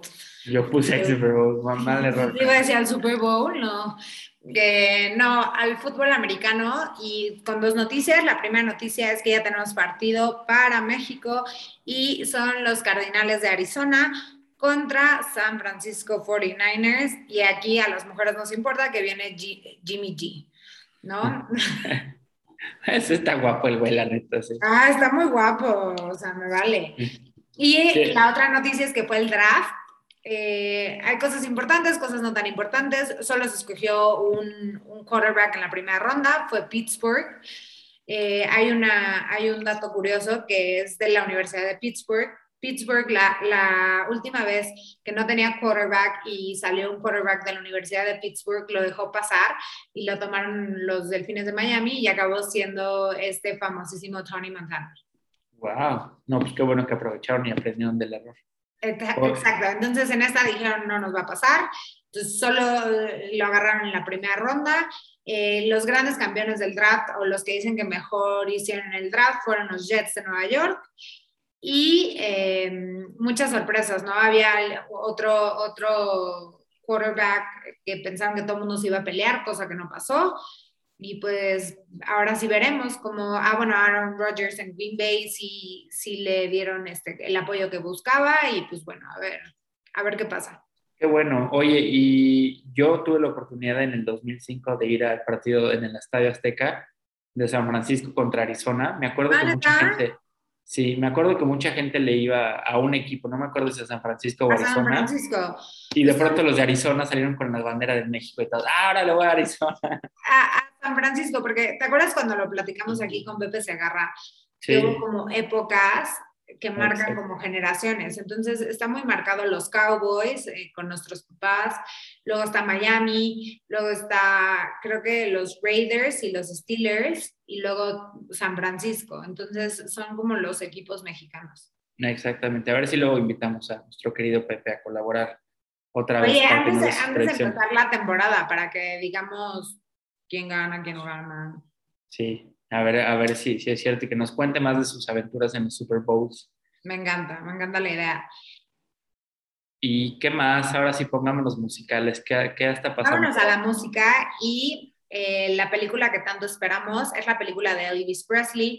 Austin Butler va a ser el principal, pero Lisa Marie Presley, la hija de, de, de Elvis, salió a decir que está impresionada en la actuación que es idéntico y que canta igual y que está espectacular. Entonces estamos muy emocionados de esta película.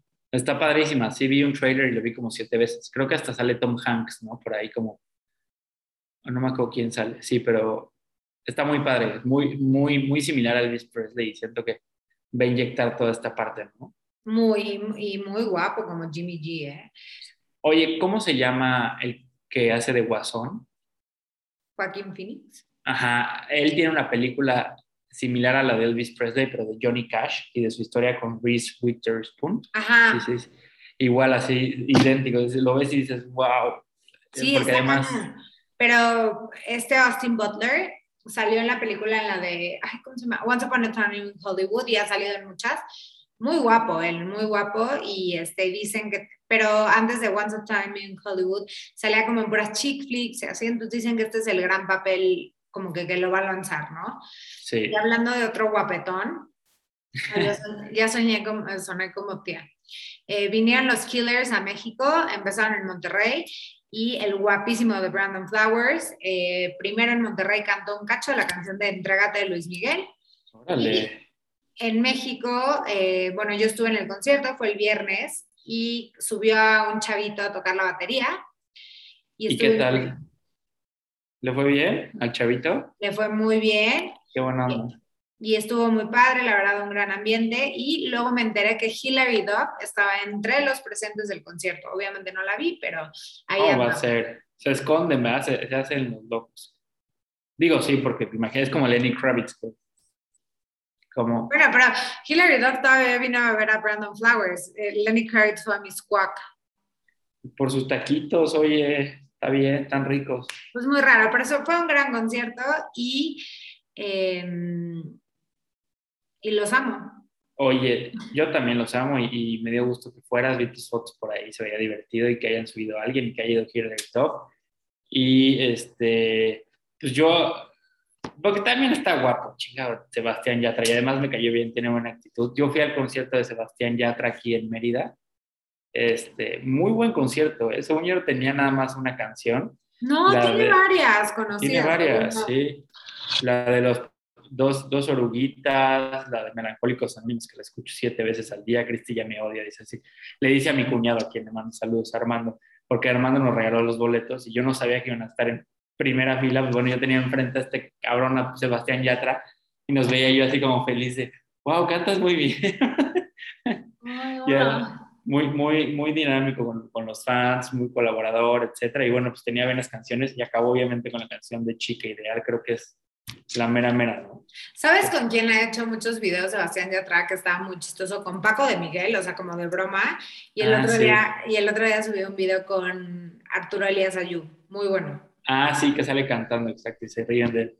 Sí, muy, muy bueno este chavo colombiano, ¿eh? o sea, tiene actitud. Había mucha gente chiquita, este, como niñas de 13, 14 años, bueno, eh, sino que de sordo fue porque ya estoy acostumbrado a que Cristi grite como grita cuando ve a Justin Bieber que me va a pasar esta vez dos, dos veces en, mayo, porque vamos a los Ella va a Monterrey y a Ciudad de México, yo solo voy a Ciudad de México, pero este, pues ya estoy acostumbrado a los gritos. ¿Y cómo le gritaban las niñas? Está cañón. Y algo que pasó también, que vamos a hablar en los espectáculos, es que traía el mismo vestido que Chiara Ferragni, o como se, se diga, en, en, su presentación de Nespresso, uno amarillo así súper. ¿Quién traía ese vestido?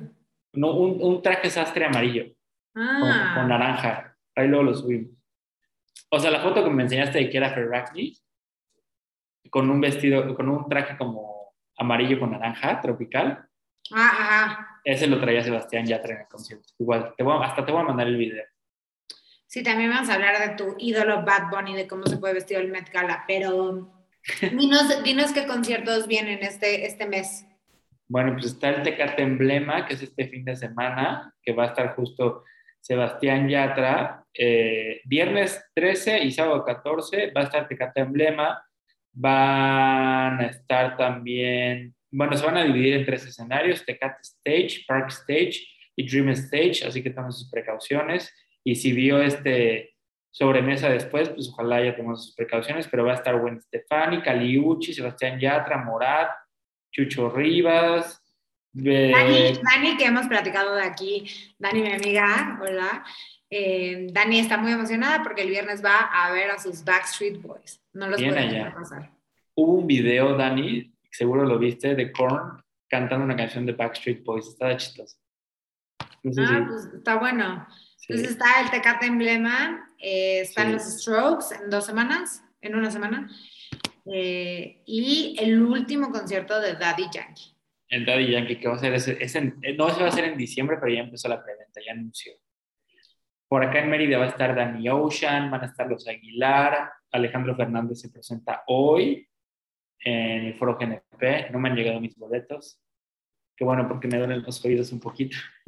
Pero algo, algo curioso es que las preventas exclusivas que estaban para City Banamex, pues con todo esto que ha surgido y lo que aquí hemos hablado de la venta de City Banamex, que si lo compra Salinas, pero luego Salinas no, porque tuvo problemas con Electra y el SAT y lo que sea, pues HSBC ya está haciendo de las suyas y ya sacó preventas exclusivas, empezando con Café Tacuba. Entonces, pues a ver qué tal, para que estén atentos y si ustedes son de esas personas que aprovechan de estas preventas exclusivas, pues vean que la jugada ya está cambiando. Ya no tienes que hablarle a tu mamá así de, mamá, ¿tienes tarjeta Banamex o ya sabes? Yo sí, yo sí tenía mi City Banamex para la Fórmula 1 y así, pero ahora ya. Ah, no, yo siempre aplicaba la de mi madre. Ah, sí, sí, sí, exacto, hay que aplicarlo a la tía o el tío que tiene su Banamex y te doy el dinero a plazos y tal. Y, ahora sí, ahora sí, ahora sí. A los temas, a los dos grandes temas que a todos nos importan, AMLO que, eh, la reforma que, Estados Unidos que, Trump que. Los dos temas importantes, el Met Gala y todo lo que pasó alrededor del Met Gala y el juicio de Johnny Depp y Amber Heard. Eh, empecemos con el Met Gala. El Met Gala es la inauguración de una exposición en el Metropolitan eh, Museum of Art. Es hosteada por Vogue, por Anna Winter. Tienen siempre co-host. En este caso fue Blake Lively con Ryan Reynolds y Regina King. Siempre se escogen a diferentes. Y existe un tema. Este tema fue Gilded eh, Age. Ah, sí. Además de esto, las estrellas que van llegan con su diseñador. Por ejemplo, por diseñador van dos, ¿no? Entonces llegan con el diseñador las dos estrellas que les, les hicieron su, su, su outfit. Eh, esta, esta red carpet empezó con los de Louis Vuitton, siguieron, siguieron los de Versace, entonces hubo varios. Hay unos que sí cumplieron la etiqueta, hay unos que no. Eh, primero empecemos con el vestido de Blake Lively, que fue espectacular. Se cambió eh, de color porque representaba la Estatua de la Libertad, empezando cobre y luego acabando en azul. Representaba el Grand Central Station y muchas cosas emblemáticas de Nueva York. ¿Cómo se, llama, ¿Cómo se llama su novio, el, el de esta chava? Ryan Reynolds. Estaba feliz así, salió Así deberían de ser los hombres Estaría todo feliz, de, wow, esa es mi novia, mi esposa está acá. Ay, no, los amo. Este, Alicia Keys llevó uno de, de Nueva York, y pues bueno, llegaron todas las estrellas jóvenes, las de Euphoria, las de Bridgerton, eh, los hombres también muy guapos, o sea, Jacob Elordi en Burberry, eh, Bad Bunny con una cosa muy dinámica. Y bueno, el, eh, el, punto también muy importante aquí fueron las Kardashian, porque es la primera vez que invitan a todas las Kardashian. No había, nunca había ido ni Kourtney Kardashian ni Khloe Kardashian. Eh, y Kourtney Kardashian, de hecho, se, se, enojaron con ella porque le dijeron, oye, ¿qué pensaste de tu outfit? No sé qué. dijo, ay, no, ni pensé. Y todos, qué mal agradecida que es la primera que te invitan y te portas así. Sí. Eh, Kylie escogió un vestido rarísimo de novia con una gorra rarísimo. Kendall iba espectacular. Sí. Chloe era su primero y muy bien. Y bueno, el tema fue Kim Kardashian, que Kim Kardashian usó el vestido de Marilyn Monroe de hace 50 años con el que le cantó Happy Birthday al presidente. Exactamente. Eh, pero no solo ese fue el tema, sino que hizo una declaración en la alfombra roja que dijo que no, no le cerraba el vestido y que tuvo que bajar 16 pounds o 7 kilos para, para el mes. Cosa que ha sido llamado por varios este, activistas y artistas al decir, da el mensaje incorrecto al decirle a las mujeres que tú te tienes que meter un vestido y no al revés. Eso estuvo muy fuerte. ¿eh? Exactamente. Sí, el, vestido de 1962 eh, con el que Marilyn Monroe le cantó Happy Birthday a John F. Kennedy, eh, pues obviamente está muy padre ver a alguien usando ese vestido y la oportunidad que le dio Replay, Believe It or Not, para usar ese vestido, pues está padre, ¿no? En palabras de Kim Kardashian en su Instagram pero también el mensaje que manda, como bien dicen a Pau, pues es el erróneo, ¿no? No, no, no un vestido define a la persona, sino la persona pues, puede escoger en base a su, a su composición y como sea, este, cómo usarlo, pero no, si no cabes en el vestido, no tienes que hacer eso, porque hay gente que sí lo sigue, que es lo peor. Claro, que, que dices, tengo que, es como, eh, y abrieron muchas, muchas, este, como discusiones online que decía, como las novias que tienen que bajar para su vestido de novia o como las de, al vestido de la graduación, o sea, como que toda esta idea y hay veces que pues no es así, no es sano. No es sano y además pues este, pues no lo dices y ya, coño, o sea, ponte el vestido, ya sabes. Es que no sé si vieron las fotos, pero no le cerraba las pompas. De hecho, trae, trae un, una piel que se tapa las pompas porque pues, nunca le cerró. Uy, qué cosas. Oye, y otras, otras personas que estuvieron ahí fue, ¿cómo se llama la novia de Justin Bieber? La esposa, Hailey Bieber, Justin Bieber. Selena Gómez fue, creo que sí. Selena Gómez no fue. Ah, no fue, es que bien, y mi novia me decía, oye, pero si fue y si se habrán visto en la entrada y no sé. No, de hecho estuvo muy bueno. Vi un post, ya no sé ni dónde lo vi, de todos los exes que se encontraron. Por, ejemplo, Kaya Gerber, que es una guapísima, anda con, el, con Austin Butler, que es el que va a ser de Elvis. Pero Kaya Gerber era exnovia de Jacob Elordi, de Jacob Elordi. Y Jacob Elordi fue. Y Austin Butler era exnovio de Vanessa Hodgins. Ok. Ya sabes, o sea, todo un... El chisme, sí, mira todo el chisme, pero el chisme que está buenísimo es el juicio de Johnny Depp eh, con Amber Heard. Eh, la verdad es que no es de que digamos que va ganando o perdiendo, pero los testimonios han ayudado mucho al caso de Johnny Depp. Ha sido un juicio muy fuerte. Eh, de hecho, hay una teoría de que la abogada de Amber Heard es fan inconsciente de Johnny Depp. En TikTok existe esta teoría. Wow. ¿Será? Igual y sí. Y las declaraciones han sido muy fuertes, desde los psicólogos expertos, el Guarura, os han contado que hubo mucha violencia a Johnny Depp. Y cierra con una grabación en donde Amber Heard le dice a Johnny Depp, di, soy Johnny Depp y soy víctima de, de, de maltrato y violencia doméstica y nadie te va a creer. Y con eso cerró. Y entonces se le ve como la felicidad de decir, por fin pude contar mi historia, porque Amber Heard le decía, o sea, en muchos audios que se oyeron, como de, ¿quién te va a creer que eres Johnny Depp y que te maltratan? Uy.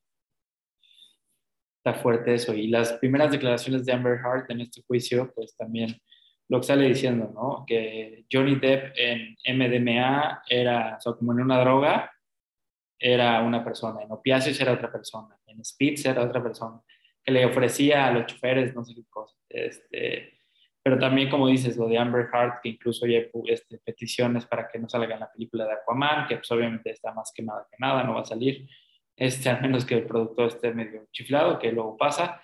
Y pues todo esto, ¿no? Es un juicio que nos revela que el mundo del espectáculo eh, no es lo que nos pintan. En muchas áreas hay mucho sufrimiento, mucho dolor, mucho abuso de sustancias eh, y también pues eh, mucho poder o, abuso de poder en base a este tipo de relaciones, ¿no? Y se nos olvida que son dos personas teniendo problemas interpersonales y que ahora queremos así como a ver quién gana, quién no, o sea, ojalá que salga lo mejor para los dos. Como bien dices, pues ya las declaraciones están raras, los abogados y las abogadas, el psicólogo, la psicóloga, que ya también es tendencia en TikTok. O sea, eso que me dijiste ahorita me quedé pensando, dije, órale, sí puede ser cierto.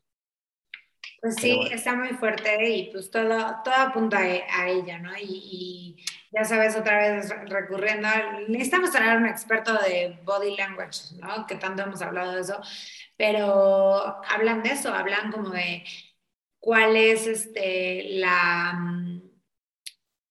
Mm, que, ella cambia mucho, ¿no? Como su forma de ser, de que está feliz y luego triste y actúa, o sea, como que le han leído mucho eh, su, su, lenguaje corporal y, pues, llegan a la conclusión de que pues mucho es mentira, ¿no? Y hablando de estas notas difíciles, complicadas, que somos humanos y chismosas, Olivia Wilde es de, estaba con Jason Sudeikis y tenían dos hijos. Y Olivia Wilde ahora es directora y está filmando una película con Harry Styles y Florence Pugh y resulta que ella es novia de Harry Styles, ¿no? Y llevan un ratote, no sé qué, y está presentando su película de la que ella es directora en un estilo Comic Con, pero no es, no es Comic Con, sino es de películas. Y le dan, ubican la palabra they serve, o sea, de que le, le entregan la demanda de Jason Sudeikis de pedir custodia total de los hijos. Entonces la escena está muy incómoda porque ella está presentando la película con micrófono y todo y le llegan con el sobre, lo abre y es este, el acuerdo de custodia. ¡Wow! ¡Qué random! ¡Qué momento! Entonces dicen que, que como pasó así, que ya sabes, todo lo raro. Y pues bueno, en esta convención vimos las primeras imágenes de Margot Robbie como Barbie. Órale, esa va a estar padre. Margot Robbie es guapísima, así como sí se parece a una Barbie de esa época que supongo que quieren caracterizar definitivamente, porque pues, obviamente ya hay muchos tipos de Barbies. Aquí ya hablamos que incluso la reina Isabela tiene su tipo de Barbie. Ya está Frida Kahlo también inmortalizada en esa figurita. Y este, pues, ¿tú qué opinas de esta película? Y el otro, y el otro Ryan, Ryan Gosling, es Ken. Ah, qué cool. Sí, sí parece, también es. Sí, 100%. Y en notas, random habíamos dicho que se, se mm, habían comprometido J-Lo y Ben Affleck y ahora salió público que Ben Affleck y J-Lo, J-Lo más bien le puso un contrato en el prenup que es que tengan relaciones cinco veces a la semana. ¡Wow! No, pues todo un cemental ese brother, ¿eh? ha, de, ha de vivir para, para eso el secado. O sea, J-Lo se lo puso a, a Ben Affleck. Es parte de la cuenta. Ah, está bien para que tengan ese furor, esa juventud eterna que según la sexualidad activa, tan activa como ellos te dan. Pues sí, y seguimos con Belinda, que ese, ese 100% es campo de, Juan Pablo, que nos, que nos defendió ante los españoles. y que... Ah, sí, sí, sí, sí, justo decir. Cuando vi, cuando vi que pusimos Belinda, dije, ah, mira, este, me acaba de mandar una novia, me acaba de mandar mi novia una foto en el Costco, sale un perrito, a ver si se puede ver por ahí. Miren, por ahí se ve un perrito en el Costco esperando a su dueño. Y ahorita que hablas de Belinda, Belinda, yo me acuerdo que una vez me la encontré ahí por una colonia en el sur que traía un changuito y estaba en el cajero. Y entonces fue como, salió del cajero y yo me la encontré y fue como, y yo, ah, hola, mira el changuito, estaba curioso, estaba padre. Pero bueno, ¿cuál es la nota de Belinda? Que bueno, sí, España. sí, fue España porque está promocionando su serie que es Bienvenidos al Edén que va a estrenarse creo que el 6 de mayo en Netflix, que va a estar padre, o sea, se ve padre. Sale también, ¿cómo se llama esta artista española que también es muy guapa? No me acuerdo cómo se llama, salía en Gran Hotel, una güera, no me acuerdo cómo se llama. El caso es que, bueno, sale en esta serie de Bienvenidos al Edén y está promocionándola ahí en este programa de España que es así como de, pues, de echar cotorreo, etcétera. Se supone que empezaron a tirarle carrilla a los mexicanos y Belinda nos defendió, dijo, a ver, no, ni todos los mexicanos hablamos así, ni todos los españoles hablan como en drama de las películas de doblaje que ustedes han... De, oh, cariño, sí, ya sabes, como el, doblaje. Ah, sí, esa sí la vi. Entonces, este, pues buena onda de Belinda, ¿no? A pesar de todo, pues, tiene su lado mexicano, este, pues, qué, qué, bueno que le esté yendo bien en, en, esta nueva etapa de su vida. En ese mismo programa en el que estuvo ella, también ha estado Dana Paola, o como bien saben, estuvo Paola, ah, Dana Paola en la serie Élite, entonces, pues bueno, es la segunda eh, mexicana, si se puede decir de, así, Belinda, este, que sale en este programa y pues bueno, estuvo cotorreando y ahí con sombreros de mariachi, no sé qué, y cantando, etcétera. Pues por, por esa parte, ¿no? Ahí, ahí el chisme. Oye, y alguien que estuvo en México es alguien, bueno, también estuvo en el Met Gala, porque vino a México y de ahí se fue al Met Gala, es alguien de, que aquí en Sobremesa somos muy fans, y es Chiara Ferragni, eh, y vino un e, evento de Nespresso en donde estuvieron todas las influencers como de Monterrey, de, de todos lados. Hoy estuvo Mariana Zaragoza. Mariana, ¿cómo, ¿cómo, se llama la de Monterrey? Ah, Mariana Rodríguez, no, pero estuvieron, las influencers de, de, Monterrey, ya sabes, como Andy Benavides y una, no, ni, no las conozco, pero pues ahí están. No, ni yo, había que luego nos saluden ellas. Pero qué padre, promocionando Nespresso y la cultura mexicana. Sé que estuvo también por ahí en Veracruz, que era Ferragni, viendo todo el tema de la producción de café. Y sin duda, pues es un esfuerzo que hace Nestlé a través de su marca Nespresso, de promover el consumo consciente del café. Uno piensa que cuando haces uso de estas capsulitas, pues afectas al medio ambiente, pero la verdad es que en cierto sentido no tanto. ¿Por qué? Porque tienen una política autosustentable regeneradora de los materiales. Si usted es cliente en Nespresso y va a la boutique de Nespresso, puede llevar sus cápsulas y esas cápsulas se supone que se reciclan y se usan para nuevas creaciones. Y cuando se termina la patente de este bonito diseño que era la cápsulita de Nespresso, pues salen otro tipo de modelos de Nespresso. Y eso hace que se puedan promover más cafés de otras culturas y no solo es el de México, que México tiene un café excepcional y por mucho es mi favorito, también el café colombiano, el arábico, el peruano, el hindú, whatever, el italiano, pero el mexicano tenemos de muchas regiones y a eso vino nuestra querida Kiara Ferrari, a promover eso y seguro que disfrutó un buen café y un buen cotorreo, como bien dice Pau, con las influencers mexicanas. De acuerdo. Y cerramos esta sección de espectáculos con una nota de Top Gun. Ah, sí. ¿Te acuerdas de esa película, Pau? Obviamente. Estaba buena. Lucy Maverick. Sí, sí, sí, exacto. Entonces pues, ya va a salir la versión 2 y para la Premier Tom Cruise llegó eh, en helicóptero a la Premier. Está padre eso, ¿no? Está bueno el trailer, ya lo vi por ahí, se ve bueno. Ah, pues hay que ponerlo. A mí me gusta mucho, entonces este, lo veremos. ¿Cuándo, ¿Cuándo fue la última vez que fuiste al cine tú? Al cine.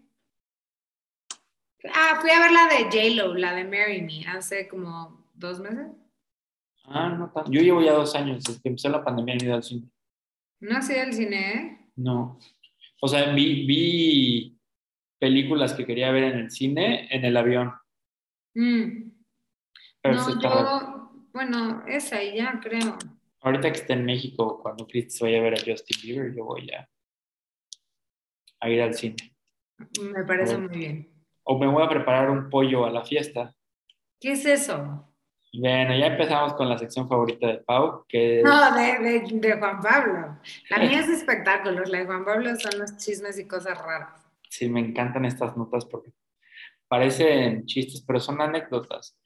En una publicación de Memelas de Orizaba sale este pollo a la fiesta, donde Masterchef le dice, arriesgate a hacer algo diferente y sale un pollo a la fiesta. Entonces es como, trae pieza de pollo, que es como la pierna del pollo, el arroz blanco y los nopalitos con tomate así preparados, o es con chícharo, se ve por ahí, ahí les ponemos la imagen, y le ponen chispitas de esas que van con, con los garibaldis del globo, así le ponen esas chispitas. Se, se oye malísimo, pero bueno. Bueno, pues es un pollo a la fiesta, hay que, hay Tú nunca has hecho así una receta, no hay alguna receta random en tu familia que, ay, la tía, la tía de Pau o Pau va a llevar esta, esta, esta receta a Navidad. Y tú dices, ¿Qué es eso? No, no, no, no lo tengo tan. Bueno, mi tía Licha hace un pastel de hot cake, o sea, de masa de hot cake. No sabes, es el mejor pastel del mundo. No debe estar rico porque es como lo de, lo del icon, pues sí está raro, una torre de hot cakes. No, no es torre, es un pastel, pastel, está delicioso. Debe estar divertido. Dile que Macorina ya le bajó la idea, porque es crepitas de la crepita. No, no, no, este es, este es, luego te lo enseño, está deli. Órale, a ver si, a ver, igual está bueno. ¿eh? Puede ser, los hot cakes me gustan. O sea, no me gusta el aguacate y el mango, pero no soy tan raro. Me gustan los, los hot cakes y una torre de hot cakes, sin duda me la he hecho. Es que no es torre, es pastel. Bueno, a mí, a mí algo que me choca que es como la ensalada de manzana. ah, esa es la peor. Qué asco. O sea, en mi familia siempre la llevan. Este, pero bueno, también es, es parte de. Otra que es como ponen un queso Filadelfia y le ponen este. Ah, cosas arriba, Ajá, cosas arriba, pistaches. Otra le ponen este. Como mejillones ahumados, así como. Ajá, ajá, ajá. O sea, está rico separado, pero verlo así, o paté de, paté de perejil y esas cosas. Entonces, bueno, pues ya lleve su a eso vamos, lleve su pollo a la fiesta, autorizado por Memelas de, de Orizaba, debe estar bueno. Y para todos aquellos y aquellas que viven en el calor, se van a simpatizar con esta nota, aunque suena raro para los que no. Pues sí pasa que ahorita yo traigo el abanico prendido, el ventilador ese que gira arriba en la pared. Pues lo tienes prendido porque, al menos ayer en Mérida había un calor ojete, o sea, feo. No manches, aquí en México también y no estamos en provincia, ¿sabes? Yo, sí, o sea, yo me voy, yo me voy a México por, por asuntos personales y por convicción también de que ahorita en mayo no quiero estar aquí, como no puedo estar en la playa, pues me voy a Ciudad de México un ratito a, descansar, ya sabes. Pero bueno, quien no descansó fue una alumna en Monterrey que resultó lesionada porque le cayó el abanico encima. ¿Cómo crees? Ahí en, San Nicolás, Nuevo León. ¡Paz! Se fue para atrás y le cayó el abanico. Y se ha de doler, y así son así unas edificaciones medio... Pues a mí sí me da miedo que me caigas en la noche, pero me da, me da más miedo morirme de calor, así que Sí, así que te arriesgas. Es una apuesta, exacto. Entonces, este, está, está cañón. Oye, entonces hace mucho calor en Ciudad de México. Sí, sí hace mucho calor. Está rarísimo, pero sí hace calor. Ay, caray, qué cosas. Oye, ¿y a ti te han tocado los testigos de Jehová a la puerta? Sí, claro. ¿Y qué le, y los recibes? No.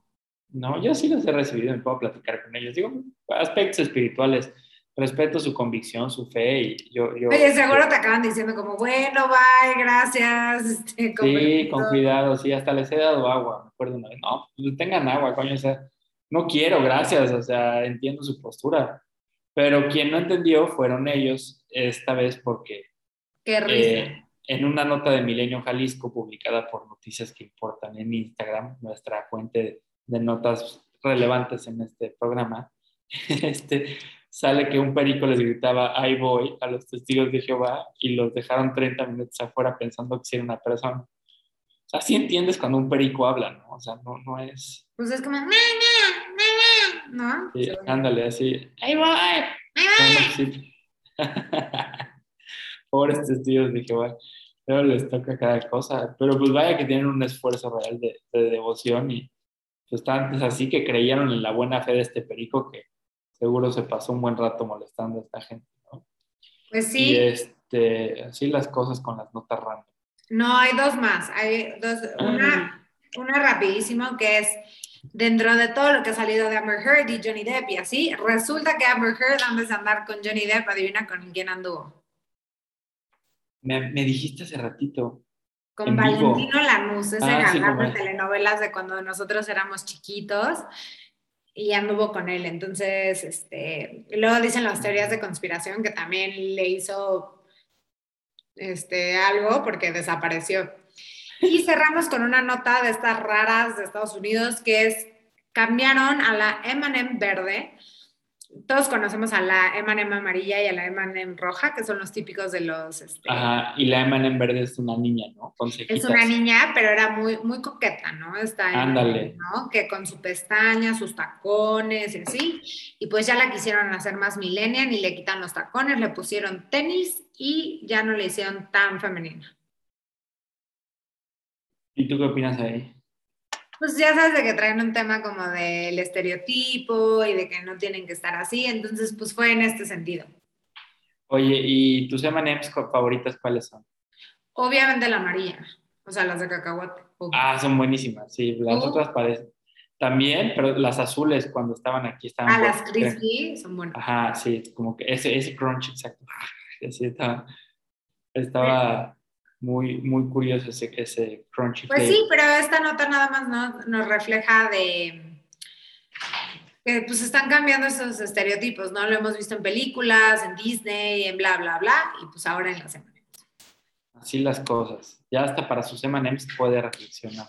Ya hasta en las M&M's reflexionamos y obviamente este en México hay mucho que reflexionar, empezando por, por, el cambio de la educación para que ya no tenga influencia neoliberal, lo que está pasando en el aeropuerto nuevo, en el AIFA, que Marcelo está en Estados Unidos y que el INE pide que bajen la campaña de traidores contra la patria. Se, me olvidó felicitarte más bien por el 5 de mayo, el 4 de mayo por Star Wars y el día de Mean Girls, el 30 de abril.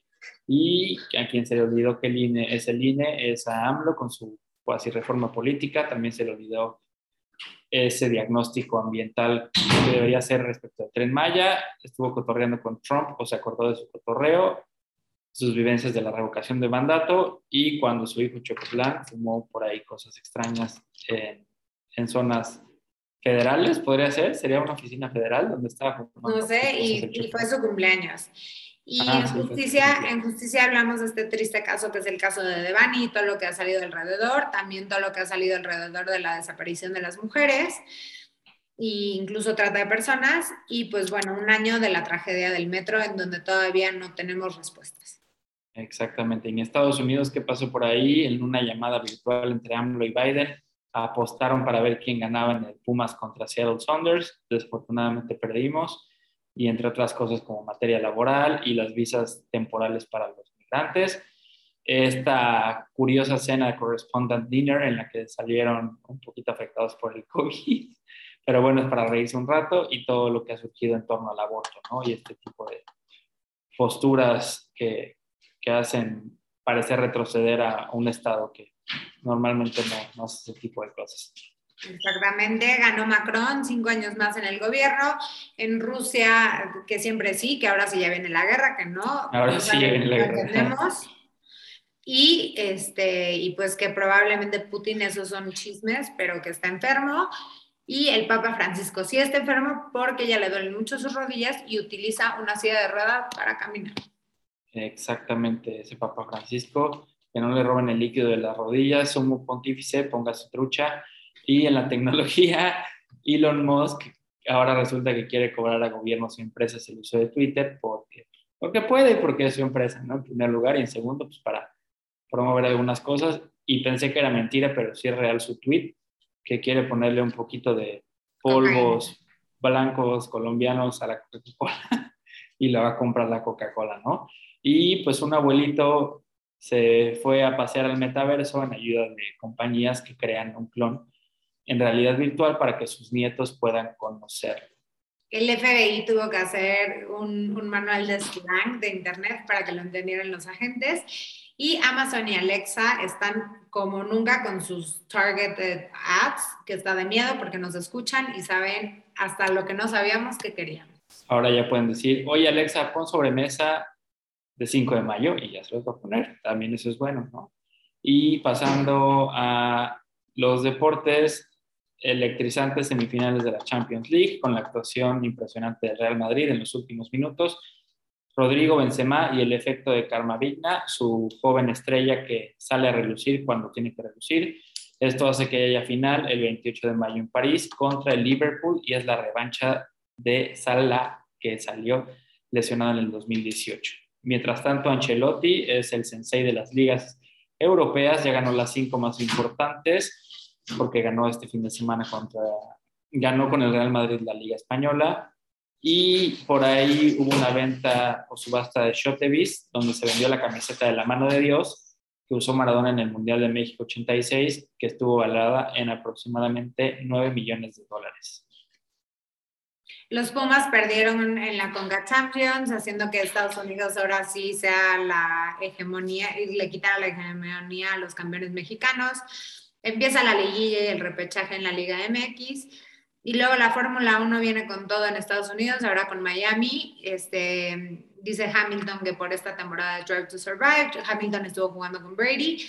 Y hablando de Brady, fue el draft de la NFL y nos avisaron que viene a México el guapísimo Jimmy G y Arizona. Así que niñas, prepárense. Ah, y también eh, va a haber más juegos internacionales, por ejemplo, Tampa Bay En va a Londres, jugar. ¿no? Siempre es Ah, ahí. Ajá, en Londres hay tres juegos, va a estar los Broncos, los Jaguars y no sé qué otros, y en Alemania Tampa Bay, contra Ah. no me acuerdo quién fue. Está muy bien. Sí, y en la música, la película de Elvis, que se ve muy buena, promete mucho. The Killers estuvo en México, Hilary Duff también, pero no nos dijo, qué mala onda. Y Brandon Flowers, según Pau, muy guapo. Según Pau, es guapísimo. Nada que según Pau.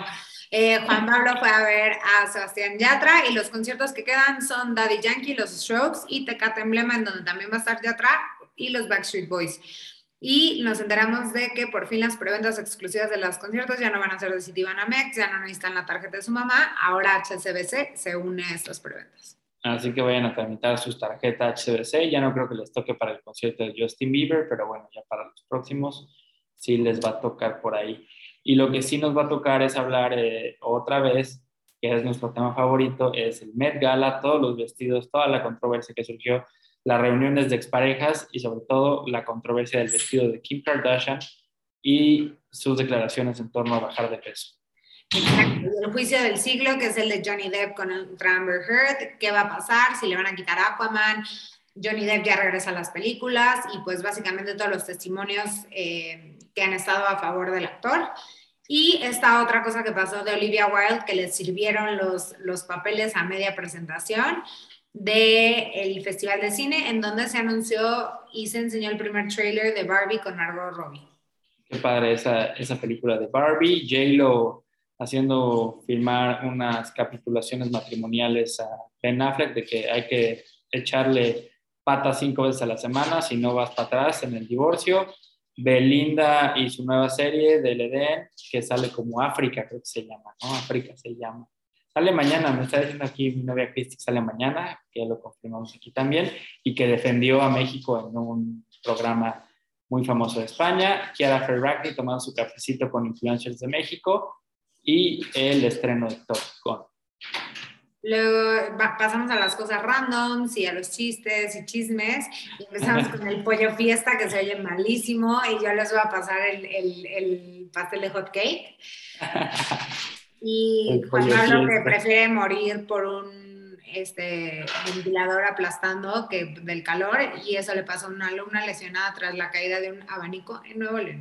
Exactamente. Sí, si le preguntas a cualquiera aquí en provincia que prefiere morir de un golpe de calor o que le caiga el abanico en la cabeza, me pongo ahorita en el abanico, pero pues desafortunadamente le pasó eso a, a esta alumna, ¿no? Y a quien le pasó también el golpe de calor, pero por mala suerte, fue a los testigos de Jehová que se vieron envueltos en controversia porque un perico los hizo esperar 30 minutos porque es estaba... Y cerramos con esta, este cambio de outfits que ya le tocó ahora a la Eman en verde, que ya no es tan fashion, sino más millennial, entonces ya trae tenis. Exactamente. Y pues muchas gracias a todos los que nos siguen. Díganle a Alexa que nos pueden seguir a través de Facebook, Instagram, YouTube. Tenemos nuestro podcast en Spotify también. Esto que está escuchando lo puede escuchar a través de Spotify. Y no deje de ver nuestras actualizaciones y publicaciones en todas nuestras plataformas. Y muchas gracias, ya saben, like, share, preguntas, comentarios, todo, y nos vemos la próxima semana. Nos vemos la próxima semana y ya no sé qué más decir del IFA. Ojalá que salgan más vuelos y ya. Bye. Bye, se cuidan.